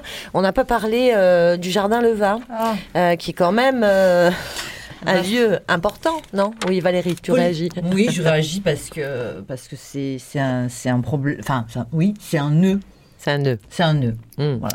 On parlait des, des espaces, hein, euh, on parlait de vos lieux, on parlait des espaces, on parlait euh, de, de ce qui peut justement euh, faire euh, se rencontrer les uns et les autres. Le jardin Leva, c'est cette possibilité-là. C'est un espace qui est un ancien couvent, qui a été donné en gestion à, à une association par la, la mairie. Et Agatha, toi, tu es, tu fais partie d'un d'un collectif d'habitants. Alors, vous êtes nombreux là à en faire partie de ce collectif d'habitants, euh, les uns les autres. Euh, Valérie, Sarah, vous en faites partie aussi du collectif Tu parles d'habitants de, du, du CHO3 Non, je les amis du ouais, jardin Leva. non, Mais non, Agatha, elle va pouvoir ça. en parler. Ouais. Non, oui, Agatha. alors donc voilà, au couvent Leva, il y a plusieurs associations. Donc euh, la principale, c'est les Amis du Jardin Leva. C'est grâce à ça que justement on est arrivé à avoir euh, euh, le côté jardin, potager. Et après, il y a eu d'autres associations qui se sont greffées. euh, parce qu'on ne voulait pas qu'il y ait des, des jardins, euh, comment dire, particuliers. On voulait que ce soit que des associations. Donc du coup, euh, bon, il y a aux Amis du Jardin Leva, il y a, il y a plusieurs jardiniers. On se réunit surtout le jeudi soir et on arrive justement à faire un lien Mhm. avec les habitants du quartier, certains habitants du quartier, pour euh, savoir ce qu'on peut jardiner, tout ça. Donc, euh, du coup, euh, du coup, je veux dire, euh, on arrive quand même à faire des, des journées aussi le samedi, une fois par mois, où on, a, on fait venir des habitants de la Belle de Mai. On ouvre le jardin qui est fermé le samedi et le dimanche. Mhm. Et on fait des journées collectives. Ouais, Donc, vous, voilà. vous passez le relais pour assurer comme ça un Ouais. week-end. Voilà, une fois par mois, la fin du mois, c'est le samedi. Et, et on fait des journées collectives avec les habitants. On a pu faire des grandes fêtes, euh, dont une où, que je me rappelle, euh, c'était la journée où il y a eu du couscous. Mais alors, il y avait un monde de fous, mais vraiment un monde de fous. Et, et en plus, on donnait le. Là, c'était vraiment gratuit. Les, les gens, les habitants ont, ont eu le couscous, mais vraiment gratuit. Et finalement, euh, ça nous a permis de de- d'avoir des adhésions euh, pour euh, le collectif des Amis du Jardin Leva, parce que justement, comme le couscous n'était pas payant, ils, nous- ils nous ont, euh, comment dire, ils ont adhéré encore plus à l'association. Voilà. Mais c'est vrai qu'il y a quand même pas mal d'échanges, et surtout sur le jardin. Et en ce moment, là, on est en train de voir euh, par rapport à, à la cantine du midi, d'essayer de récupérer les com- le compost que, pour l'amener aux amis du jardin Leva et pour après le mettre justement au jardin. Donc ça Mhm. fait encore un lien avec euh, le comment dire la cantine du midi et les amis du jardin Leva. Mhm. Voilà. Alors, ce lieu donc est est un, un, un lieu qui est jusqu'alors qui était en, en- en gestion euh, par euh, une association, l'association Juxtapose. Elle continue euh, d'être euh, gestionnaire de ce lieu-là, va confier la gestion, si j'ai bien suivi, vous m'interrompez si c'est faux, la gestion des jardins. Et il se trouve que vous êtes nom- nombreux dans le quartier à, à avoir demandé euh, une- une- un moment de, de discussion, de concertation, euh, pour faire en sorte que les habitants soient associés à ce devenir-là. Et il semblerait que, quoi? Alors, votre parole n'est pas entendue, n'est pas, n'est pas considérée, n'est pas... Oui. Alors, Claude, avec le micro euh, qui ont mobile. été plus proches, mais qui, dès les brouettes, dès le début, on pensait que ce jardin, c'était une chance formidable d'amener les brouettes et de- dans, tous les, dans tous les sens du terme. Mhm. Au fur et à mesure, on s'est rendu compte quand l'association Juxtapose a été désignée par la mairie sans aucun appel d'offres. Ce qu'il faut rappeler, Mhm. c'est qu'il n'y a pas eu, il y a eu personne d'autre n'a pu candidater, ce qui aurait quand même été possible pour beaucoup d'entre nous, y compris en se regroupant. Et c'est aujourd'hui, on veut modifier ça. Mhm. Juxtapose s'est installée, bien, elle a fait ce qu'elle pensait être en tant que juxtapose. Ça ne nous satisfait pas par rapport à l'ensemble des envies, des besoins, des usages que souhaitent et les associations et les habitants du quartier. Notamment, je prends que l'histoire de l'ouverture ou autre, ou même des propositions qui sont faites qui amènent effectivement un certain public qui n'est pas ce pub, enfin les gens dont on vient de parler toute la matinée, quoi, Uh-huh. qui n'ont pas, qui n'ont du mal à s'approprier les propositions de Juxtapose. Mhm. Et Juxtapose a complètement nié, a compris, ne comprenait pas, ne savait pas, pas du tout parce qu'elle voulait pas.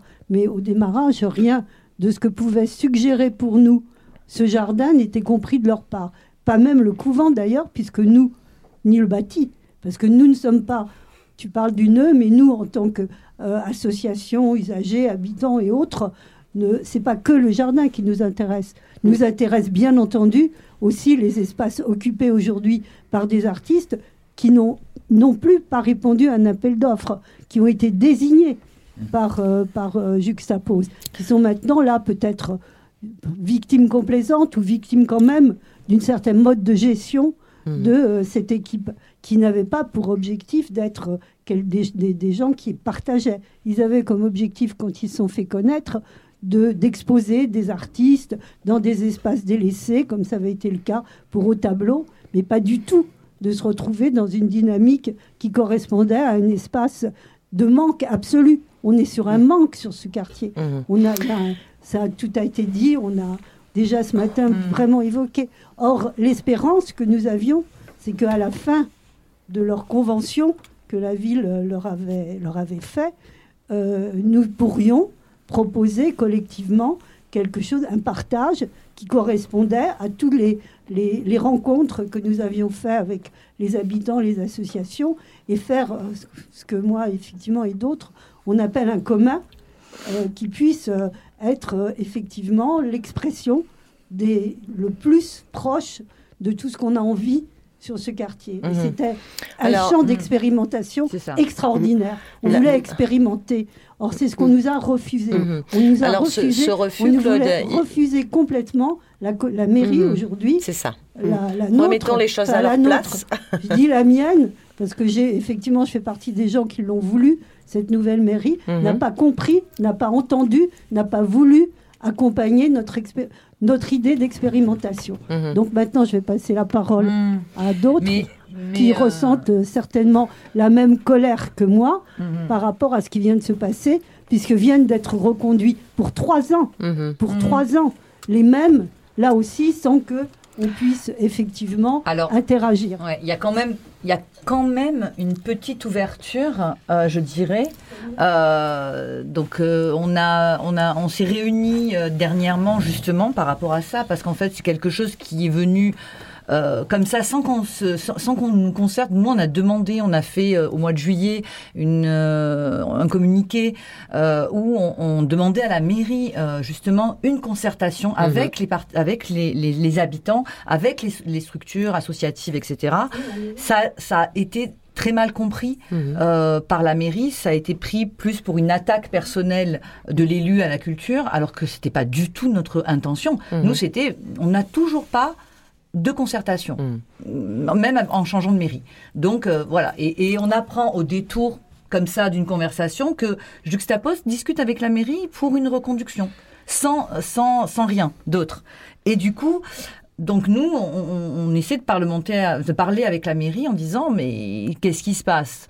Donc là, il y a quelqu'un de la mairie qui nous a dit mais nous on veut bien euh, vous recevoir, vous savoir si vous êtes d'accord, qu'est-ce qui vous qu'est-ce qui vous qu'est-ce qui ne vous va pas dans euh, ce qu'on essaie de, de reconduire avec Justapose. Donc je dis pour moi, il y a une petite fenêtre sur euh, quelque chose de possible. En tout cas, on nous demande qu'est-ce qu'est-ce qui ne nous va pas. Donc euh, on a de quoi dire. Très bien. Après, il me semble intéressant de, de considérer, euh, nous, nous sommes dans un espace, nous quand on avait visité ce jardin qu'il a ouvert il y a, il y a 5-6 ans, donc on est, des, on est un peu des minots du quartier, euh, quand je l'ai visité pour la première fois, j'ai eu un grand soulagement, une grande peine et une grande colère. On a toujours joué avec ma sœur avec un seul patin euh, sur le boulevard de Plombières. Euh, parce que le seul jardin qu'il y avait, c'était au bout de Plombières et il était vraiment dégueulasse, et entre, entre le croisement de, de deux passerelles. Mhm. Euh, on a visité ce jardin où on s'est rendu compte qu'il y avait des sources, qu'il y avait des fruits qui poussaient dans ce quartier. Alors que sincèrement, nous, on a toujours vu que la passerelle. Euh, et, et, et, et je pense que dans un quartier où tellement de personnes sont dépossédées, encore une fois, du réel, du symbolique, de l'imaginaire, de la poésie, euh, c'est important pour l'esprit, pour l'esprit de, de ceux qui habitent ces zones-là, de se sentir chez eux dans le monde. C'est important parce que sinon on devient fou. On devient fou. Certains d'entre nous, pas nous, mais il s'avère que notre père et notre arrière-grand-mère, oui, ont traversé des zones entières en cherchant un endroit où être chez soi dans le monde. Et on pensait que d'une d'un pouvoir qui se définissait comme pluriel maintenant à la, à- à la tête de cette mairie, il y avait la possibilité de faire entendre des devenirs minoritaires et que ces devenirs minoritaires doivent se sentir chez eux. Parce qu'il en va même pas euh, sur une question de droit humain, c'est presque une question de cohésion. Mhm. Est-ce que le petit texte euh, qu'on voulait diffuser sur la justice a sa place là maintenant? Oui, oui, parce que euh, quand on parlait de, justice, notamment beaucoup avec les adolescents et sur la définition de la justice, euh, bah nous on se range derrière, euh, alors euh, derrière des dramaturges parce qu'on est des gens de théâtre, des gens comme Brecht, comme Édouard Bond, qui dit que la justice c'est pas celle des tribunaux, la justice c'est celle qu'éprouve tout humain à, à exprimer son droit à être là où il est qu'il n'y a pas de que la frontière peau en fait n'existe pas. Je suis le monde là où je suis. Et c'est un texte qui a été écrit euh, par un adolescent qui travaille sur le projet euh, Akbarou. Akbarou Ahmada. Alors, je crois qu'il y a un petit, euh, Alors moi, je serais petite super interrogation. content de, de diffuser ce Mais texte. tu l'as pas Mais je crois pas que je l'ai. Si, ou alors s'appelle euh, La Justice. La justice. Ouais. On te laisse, euh, ouais. on te laisse. Le... Tu le trouves pas? Bah, si vous voulez, je peux passer un petit peu de musique euh, le temps que je le trouve. je et veux Oui, bien parler bah, en attendant. Ah, Alors c'est- non, sinon- Sa- Sarah va parler en attendant et puis tu jettes un œil. La- Ouais, Valérie te rejoint parce que bah voilà, ça se fabrique comme ça aussi la radio. Et euh, oui, ça là, tu, Mais je Sarah, veux tu voulais rebondir rebondir. parce que c'est vrai que dans ce que dit Fabien, euh, il y a cette histoire de dépossession et en même temps, moi, ce qui, ce qui me frappe euh, dans, dans ce qui se passe avec, euh, avec le couvent, c'est que depuis euh, le début, euh, où on a la possibilité d'avoir accès à ce lieu, il y a, se sont construits. C'est-à-dire qu'on a eu une pseudo-concertation bidon, excusez-moi du terme, mais c'est la vérité de la part de Quartier Libre. Mais nous, on a- nous quand je dis nous, c'est les habitants, les associations, tous les, les Mhm. acteurs de- du quartier. On n'en est pas resté là. On a fabriqué nos propres concertations. On a fait des temps de rencontre avec les habitants. Il y a eu une... On a, on a proposé des idées, il y a eu une, une, une, une énergie, il y a eu un nombre de, de propositions construites, co-construites, intelligentes sur, euh, sur cette, euh, cette idée d'expérimentation. On, on s'est on s'est réapproprié la possibilité de justement retrouver possession des choses. Et euh, et il y, a- il y a plein, il y a, il y a des choses qui ont été écrites, il y a des choses qui ont été euh, euh, vécues. Et pour moi, il y a une sorte de mépris parce que tout est là pour la discussion, tout est là pour. Et puis en face, c'est c'est comme si ah bon, mais ça vous convient pas? Bon alors comme si on arrivait de nulle part à, demander soudainement, Ouais. mais nous on veut alors que vous avez chose. créé toute une série de petits dispositifs. Euh, oui, j'y- alors j'ai plus les. J'y vis, j'y vis, j'y suis. euh, J'y vis, j'ai mon avis. J'y vis, j'ai mon avis, par exemple. Vous avez, vous êtes très actifs euh, pour aller les uns vers les autres. Vous avez fait des tentatives de parcours qui amènent les habitants au jardin. Enfin, vous avez été extrêmement quand même euh, Actif. euh, Et actif et de puis fertile. Enfin, Oui. vous avez, vous avez créé vraiment tout un tas de petits dispositifs qui, comme tu le dis, Sarah, existent. Tu voulais dire quelque chose Tu as une minute, Et on nous Claude. fait naviguer dans un océan d'incertitude. Mhm. Ouais. L'incertitude, ça peut être plein de potentiel, on, l'a, on se l'est suffisamment dit ce matin, mais en l'occurrence là, c'est le, c'est le mépris. Dont J'aime beaucoup l'expression, c'est le mépris de, de, de la mairie par rapport à ce qui a été produit. Mhm. Et effectivement, comme si il n'y avait pas d'alternative et qui, qui fi- finalement, bon homme allant, il fallait bien que la vie continue telle qu'elle était. Mhm. Et c'est ça qu'on ne veut pas, que ça continue Mhm. tel que c'est. C'est fini ça. pour euh, juste conclure sur ce, sans, sans conclure absolument euh, définitivement, on en reparlera euh, évidemment aussi, mais tu disais malgré tout qu'il y avait une petite euh, porte, euh, mini porte, une trapounette. Voilà, c'est ça. Il y a une mini Un porte. vasistas, que Euh, sais-je. Il y a une mini porte, mais euh, dans le courrier quand même qu'on a reçu, c'est quand même, il nous disait que voilà la décision à laquelle la mairie a abouti concernant le jardin Leva. Donc ça veut dire que la mairie a fait, a pris une décision C'est pas sans très horizontal. Voilà, Hmm. sans nous concer- concerter. Après, ils nous ont dit bon, il faut qu'on en, C'est on peut-être- peut en parler. C'est peut-être même pas très légal parce Voilà, que la que je voulais dire. non mise en concurrence Bien sûr, bien sûr. euh, au niveau lé- légal. euh, Donc vous allez gratouiller un Oui. peu. On va hein, gratter. Oui, vous parce que allez légal, gratouiller. c'est plus important qu'horizontal. Euh, Est-ce qu'on a retrouvé la justice Oui, on a trouvé la justice. Ah. Elle n'est jamais perdue. Plus qu'une personne ou un personnage, je suis une entité. Je suis imparfaite. Je dois me sacrifier pour un monde meilleur. Je suis sur un chemin où je rencontre la vengeance, l'injustice et tout ce qui fait notre monde. J'ai un destin, mais je vais sans savoir quelle sera la finalité. Je me remémore et je me redéfinis. Pour l'admettre, j'ai une relation ambiguë avec la vengeance. Il peut m'arriver de franchir les barrières. Je fais ça pour le monde. Chacun a une perception subjective. C'est inévitable. Il est difficile d'être objectif, d'être neutre. Ça fait partie du chemin. Une once de subjectivité peut renverser toute la perception de ce qui est juste ou pas. Ce n'est pas mauvais. Ce n'est pas quelque chose de manichéen. Il n'y a pas de réponse toute faite et définitive. Je dois sans arrêt reconstruire et redéfinir le chemin. J'avance avec le doute. Je me cherche comme une personne qui grandit, comme une personne qui n'oublie pas sa famille. Ma famille, c'est tous ceux qui me cherchent et qui se demandent sans arrêt si le chemin est légitime. Comme je suis un idéal, chacun peut me suivre à son rythme. Quitte à faire des vagues et à se perdre. Il y a plusieurs chemins. Je suis le héros des anti-héros.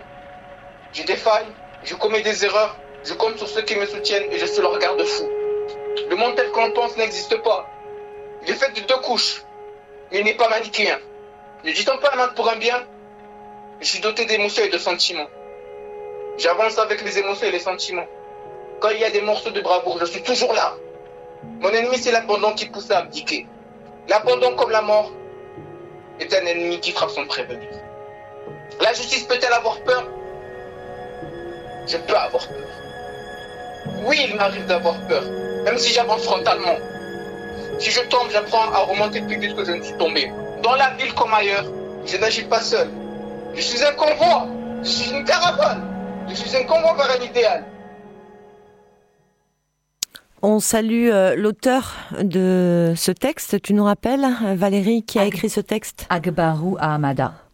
Merci. Et puis, euh, on sait que en, en fait, ils nous écoutent pas parce que vous avez essayé, euh, Valérie et, et Fabien, de faire venir des, voilà, des jeunes ce Ils sont matin. tous en cours. Euh, ils sont en cours, ce qui est normal, voilà.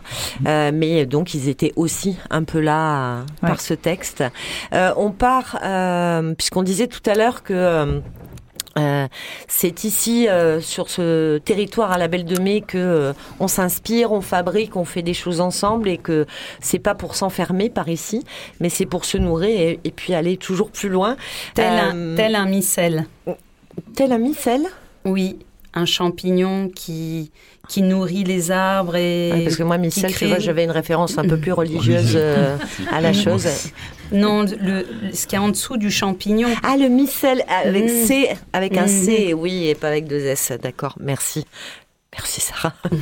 Euh, direction, euh, si tu veux bien, Yves, si euh, vous en êtes tous d'accord, on, on- on ouvre, on, on va un peu euh, vers d'autres quartiers euh, sur lesquels on, on- on- on est un peu d'ailleurs à l'œuvre ensemble, puisque euh, euh, le- des équipes, quelques-uns de chez vous euh, font avec quelques autres de, de chez nous.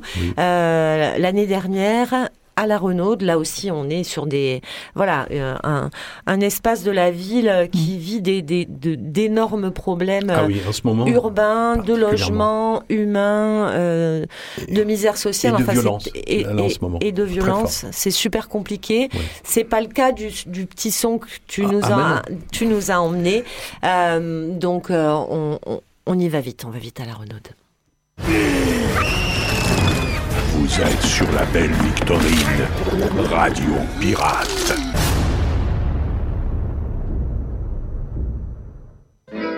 Bonjour, euh, comment vous appelez-vous? Bonjour, je m'appelle Bianconi François. Et qu'est-ce que vous faites? Ben là, en ce moment, je fais rien, je suis à la recherche d'emploi. Je suis en fin de droit de chômage et euh, voilà, je patiente, euh, j'attends. Vous avez été où? Dans le 13e Outilleul, C'est bien ça va. C'est petit ou c'est grand? Ça va, c'est grand, c'est un quartier assez calme. Il n'y a pas de réseau comme certains quartiers, donc c'est, c'est bien. C'est très rare maintenant de trouver un quartier sans réseau. Quoi. Vous avez quel âge? 42 ans. C'est beaucoup? C'est, c'est, ça va, je suis plus près des 50 que des 20. Vous avez perdu les cheveux Non, je les ai laissés à la maison. Et qu'est-ce que vous faites dans la vie? Ben rien. Là, en ce moment, rien. Sinon, j'ai, j'ai un CAP de carrossier peintre. J'ai travaillé dans les livraisons, tout ça, mais bon, ça n'a pas débouché. euh, C'est de plus en plus dur. Les salaires sont trop bas ici. euh, Par rapport aux charges, tout ça, au, au loyer à payer, le manger, subvenir aux besoins des enfants. Une paye de 1500 euros. Au jour d'aujourd'hui, ça vaut rien, quoi. On n'arrive même pas à la moitié du mois. Faut que, on va dire, l'État, il faut qu'il se bouge un peu. Man- Manuel Macron, euh, Je pense qu'il a fait couler la France, moi. Pour moi, il a servi à rien, c'est un pion. Il est pas là pour son peuple. Nous, Macron, il nous aide pas. La prime d'activité qu'il a promis pour le- le- le- la période du Corona, il y a personne qui l'a touché. En gros, il y a que du blabla, il faudrait qu'il se bouge un peu le cul. Pas pour moi, pour les enfants de plus tard, quoi. moi je suis pas contente de Manuel Macron. Qu'est-ce qu'il a fait à Marseille que toi, tu as 7 ans, je veux dire, tu te permets de dire que qu'Emmanuel Macron est pas bon. Donc c'est, ça veut dire que déjà, rien qu'à toi, il te touche même pas dans le bon. Donc alors, une grande personne, donc il pense un peu plus grave que toi, mais toi déjà, à ton âge, tu penses qu'il est pas bon. Ben moi je crois que Manuel Macron était coupable. Parce qu'à la télé ils ont dit que l'école est fermée. Moi, en fait, comme il a dit, l'école est fermée. Moi je croyais que c'était à l'air bien de pas avoir l'école. Mais en fait ça me manque mes copines, mes En fait, ça a mis en retard un peu tout le monde. Déjà les petits, là, ça fait 5-6 mois, là, déjà, vous êtes pas à l'école. Toutes les petites bases qu'ils ont appris en début d'année, déjà, ils les ont oubliées, les autres, faut repartir. Donc là, retrouvent- tous les, tous les petits se retrouvent en retard. Moi, à, à la place de Manuel Macron, j'annulerais les, les maladies et je mettais une vie simple, que la vie est belle. Parce que c'est vrai que hum, des fois la vie est sale et que la vie est propre. Là, on est sur euh, à la Rénote.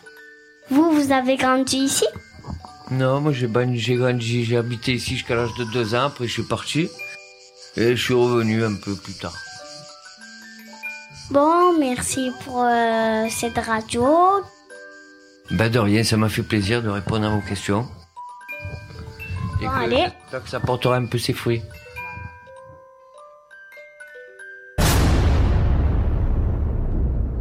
Va clôturer. Ah hop, euh, je savais pas que j'étais au micro. Pouloulou, ben, on va clôturer, c'est juste. Hein. Euh, J'allais rebondir en disant, euh, ben merci pour cette radio. Bah oui, merci bah, à nous tous pour ce que nous avons euh, fabriqué ce matin. Il y avait dans ce studio la compagnie L'Art de Vivre, la compagnie Organon, l'association En Chantier, le CHO3, les Amis du Jardin Leva. Il y avait Yves, il y avait Camarédine, Fabien, Claude, Agatha, Valérie, Sarah qui nous a rejoint et j'ai oublié quelqu'un qui est sorti. Solange. Solange qui est sorti. Euh, merci à tous d'avoir été ici. Un petit mot euh, juste de oui, non. Oui. Si vous avez Oui. juste envie, envie de dire. euh, Malgré tout ce qui s'est dit de magnifique ce matin, Ouais. qui montre l'énergie, nous n'avons toujours pas le droit à la maîtrise d'usage. C'est ce qui ressort. Et malgré toutes nos énergies, vivement le droit à la maîtrise d'usage et à la mairie la réflexion sur la possibilité de mettre en place le commun, comme à Naples, comme ils l'ont fait. Il y a des, des droits possibles qu'une municipalité peut, peut faire. Mhm. Elle ne peut pas faire le droit à la maîtrise d'usage. Ça concerne Macron et ses consorts pour le moment. Mais le, le fait de pouvoir faire un- quelque chose qui permettrait le commun et qu'on puisse l'expérimenter au Jardin Leva, ça, la mairie peut le faire. Mais on va pas lâcher, hein Non. Hein On C'est lâche ça. rien. on lâche Ah, rien. attends. Camarade, deux- 30 secondes, hein demi-seconde. C'était juste pour dire que voilà, euh, au contraire de ce que les gens disent, moi, ce que j'ai vécu ici, dans le troisième, c'est le petit paradis maintenant. Parce que uniquement la solidarité nous fait vivre. Et j'ai lancé un vibrant appel à ceux qui n'ont pas eu la chance de nous rejoindre dans le collectif, Mhm. de revenir parce que on, on- on croit, on garde espoir et on va de l'avant. Vive le collectif. Voilà une belle parole de fin et on va se quitter en musique avec une chanson. Qui nous la présente cette chanson? Valérie, Alors, Sarah, euh, Fabien? c'est- une jeune fille qui participe euh, au projet Belle de Mer l'assaut du ciel. On a demandé des chants qui puissent être euh, pas forcément des chants récupérés euh, à la radio, dans leur podcast, euh, sur euh, voilà. Mais et donc c'est un chant qui parle euh, indirectement de la guerre. C'est un chant qui a été euh, finalisé par la grand-mère de Sarah et euh, beaucoup d'autres femmes du même village, de la même zone en Algérie ont contribué à la construction de ce chant. Merci à toutes, à tous pour votre belle présence.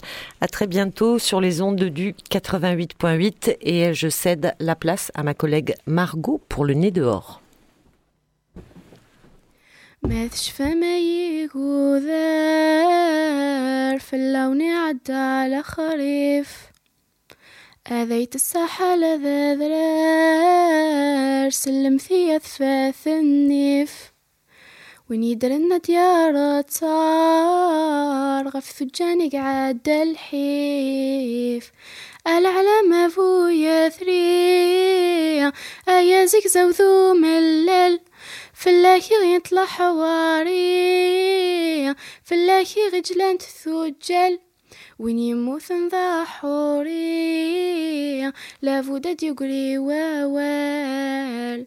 ثقارت مصدارين يتوالي نرثم سيلين سبع سنين خماغ ثورة متورة قرني يا زاكين. مثش فما يقوذر في اللون عدى على خريف؟ أذيت السحل ذا ذرار سلمثي أثفاث النيف وين يدرن النديار تصار غف ثجاني قعد الحيف. العلم فو يثري أيازك زوذو ملل في اللاهي يطلع حواري. في اللاهي غجلان تثوجل وين يموت نضحوري حوري. لافودا ديقري ووال. ثقارت مصدارين يتوالي نرثم سيلين سبع سنين خما خثورة متورا قرني يا زاكين.